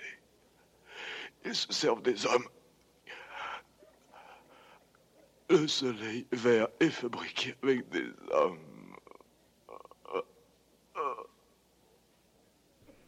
Donc voilà, hein, il explique, euh, bah, il explique tout ce qu'il a vu. Il se fait mettre sur un brancard, donc les gens sont généreux et sont gentils, hein, ils le prennent, ils, enfin ils le prennent, ouais. Ils le mettent sur un brancard pour euh, bah, l'emmener à l'hôpital, on ne sait pas trop où. hein. Et, euh, et donc il lui dit à son supérieur, il lui dit allez-y, allez voir les bibliothécaires, enfin il faut absolument- Dénoncer, ouais, dénoncer Sinon ça. ce que j'ai fait Mm. ça servira à rien et Saul euh, Voilà. ne sera allé se faire euthanasier pour rien parce Ouais. que on, on, on peut facilement louper cette scène là mais Saul va se faire euthanasier exprès pour que Frank puisse se rendre compte de où vont les cadavres. Il le dit à un moment donné. Enfin, il, le, il le dit pas mais il le laisse Ouais, sous-entendre. il le laisse dit, sous-entendre. il faut que j'y aille si on veut pouvoir avancer et révéler la supercherie. Quoi. Euh, son supérieur lui dit, lui crie, parce qu'il s'en va sur le brancard, lui dit J'irai, je vous le promets. Fin du film. Voilà.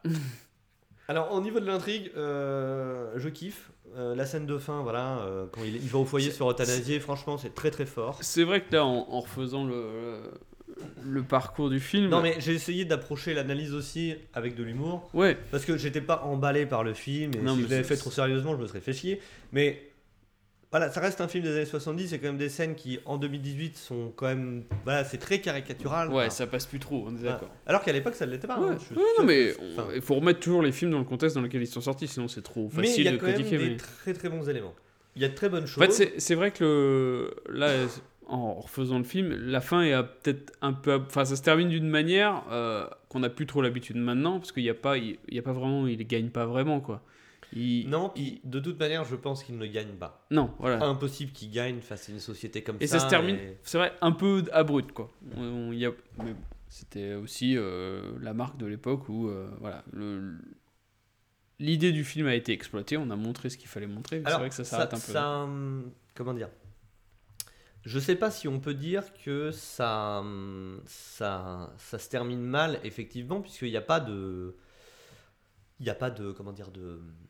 Il n'y a pas de fin euh, franche. hein, Non, pas- non, bah, c'est ça, ça que- en fait, c'est ça que expliquer. comme je, comme je viens de dire, il y a peu de chances que ça se termine bien, puisqu'ils sont tellement ancrés, euh, 50% de la bouffe mondiale, tu te rends compte Mm. pas Euh, Non, puis on comprend qu'il n'y a pas vraiment d'autre choix au final. voilà. Enfin, Donc on part du principe que bon, ça se termine mal, Mm. quoi. Et tous ces films de l'époque, ça se termine mal. Enfin, ça se termine mal. Il n'y a pas une fin clean, ouais. À Ouais, chaque fois, c'est. euh, voilà, la planète des singes, c'est pareil. Ils Ouais, terminent sur une plage avec la statue de la liberté et écrit ils l'ont fait, mon Dieu, ils l'ont fait. Voilà, c'est, tu vois, c'est. On rend-toi à l'évidence, de toute façon, tout ce que t'as fait depuis le début, ça sert à rien. Ça sert à rien, t'es- tu coincé, ouais. Complètement keblo, quoi. Euh, Orange Mécanique, pareil. Enfin, tu vois, tous les films Fahrenheit, pareil. Donc, c'est. C'est euh, l'histoire d'un anti-héros, parce qu'il n'y a pas trop la carrure de- du héros, c'est Non. un, un peu un loser hein, quand même. Dans le Ouais, c'est oui, il, il comprend pas grand chose à la vie. Enfin, en tout cas, l'ancienne vie. Qui il est, mène- il qui est mène- bourru. Voilà, euh, Qui mène un petit peu une croisade sans le savoir pendant pas mal de temps. Oui, au final. Et, euh, et qui au final euh, bah, en perd, en perd la vie, parce que je pense qu'il voilà, il sera Ouais, pas sauvé. hein, ça paraît difficile 40 qu'il survive, 40 ouais. millions de Mm. personnes, puis des, des mamans qui meurent attachées à leur fils devant une église, je pense pas qu'ils feront un effort pour lui. Mais, euh, mais dans l'idée, ouais, hyper pessimiste. Et puis, euh, euh, limite, ça m'a un peu foutu le bourdon hein, quand même. Enfin, tu vois, Ah bah le, le film est... la scène. là, Mais justement c'est ce que j'ai oh, trouvé très oh, réussi quoi dans le dans le film, c'est que ça met quand même ça met le bourdon. On est on n'est pas très très- enfin il est pas joyeux quoi. Mais c'est- quand même marrant parce que là encore une fois en 2018 on est euh, bon on n'en est pas rendu à ce point-là. hein, euh, Non mais sur certains aspects on Ah, en est sur, plus très loin non plus quand même. aspects, hein. ouais, je pense que si en 1973 on leur, aurait- on leur aurait dit, tu vois, ça. Mais, mais euh, le, le coup de la pollution extrême et tout, dans les années 70, début 80, euh, ils ont pris des solutions euh, radicales et drastiques aussi hein, pour Oui. tu vois, revenir, pas revenir en arrière, mais calmer le jeu en termes de pollution. Et euh, chose qu'on ne fait plus trop aujourd'hui parce qu'on a encore des problèmes, mais on sait les résoudre. euh, par exemple, Ah, on sais est- pas moi, ouais, les, les, les, les plaques d'immatriculation alternative à Paris, des trucs comme ça. tu Oui, il y a- il y a À des à l'époque, il n'y avait encore rien de mis en place. Et pour eux, ils étaient partis du principe que il n'y aurait jamais rien, que les gens allaient s'en foutre, mais jusqu'au bout, quoi. Tu vois. Et au final, bon, euh, voilà, ça Oui, rejoint. ils ont été obligés de faire des choses. mais- Donc, euh, donc ouais, ouais, ouais, bah, voilà, moi je trouve qu'il y a des aspects ridicules dans ces films-là. Enfin, ridicule, c'est peut-être un mot fort, mais tu vois, les, les, voilà, le, le, le- le rapport aux femmes, euh, Oui. la caricature de l'homme fort, l'homme blanc. euh, C'est vrai que c'est désuet, c'est désuet, désuet, euh. ouais.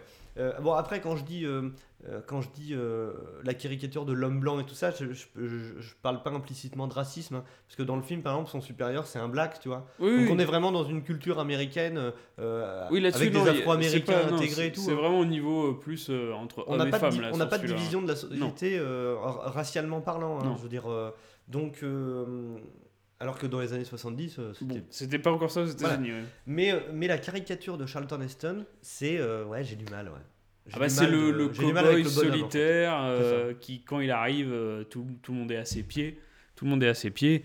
C'est oui, c'est complètement désuet. Ça n'existe plus euh, à l'heure actuelle. Hmm. En tout cas. Donc voilà, euh, quelque chose à rajouter, mon petit Clément? Non, je pense qu'on a, on a fait le tour. euh. complètement pété les scores. On a 1h45 sur un film qui ne m'a pas plu. Non, mais c'est quoi cette blague?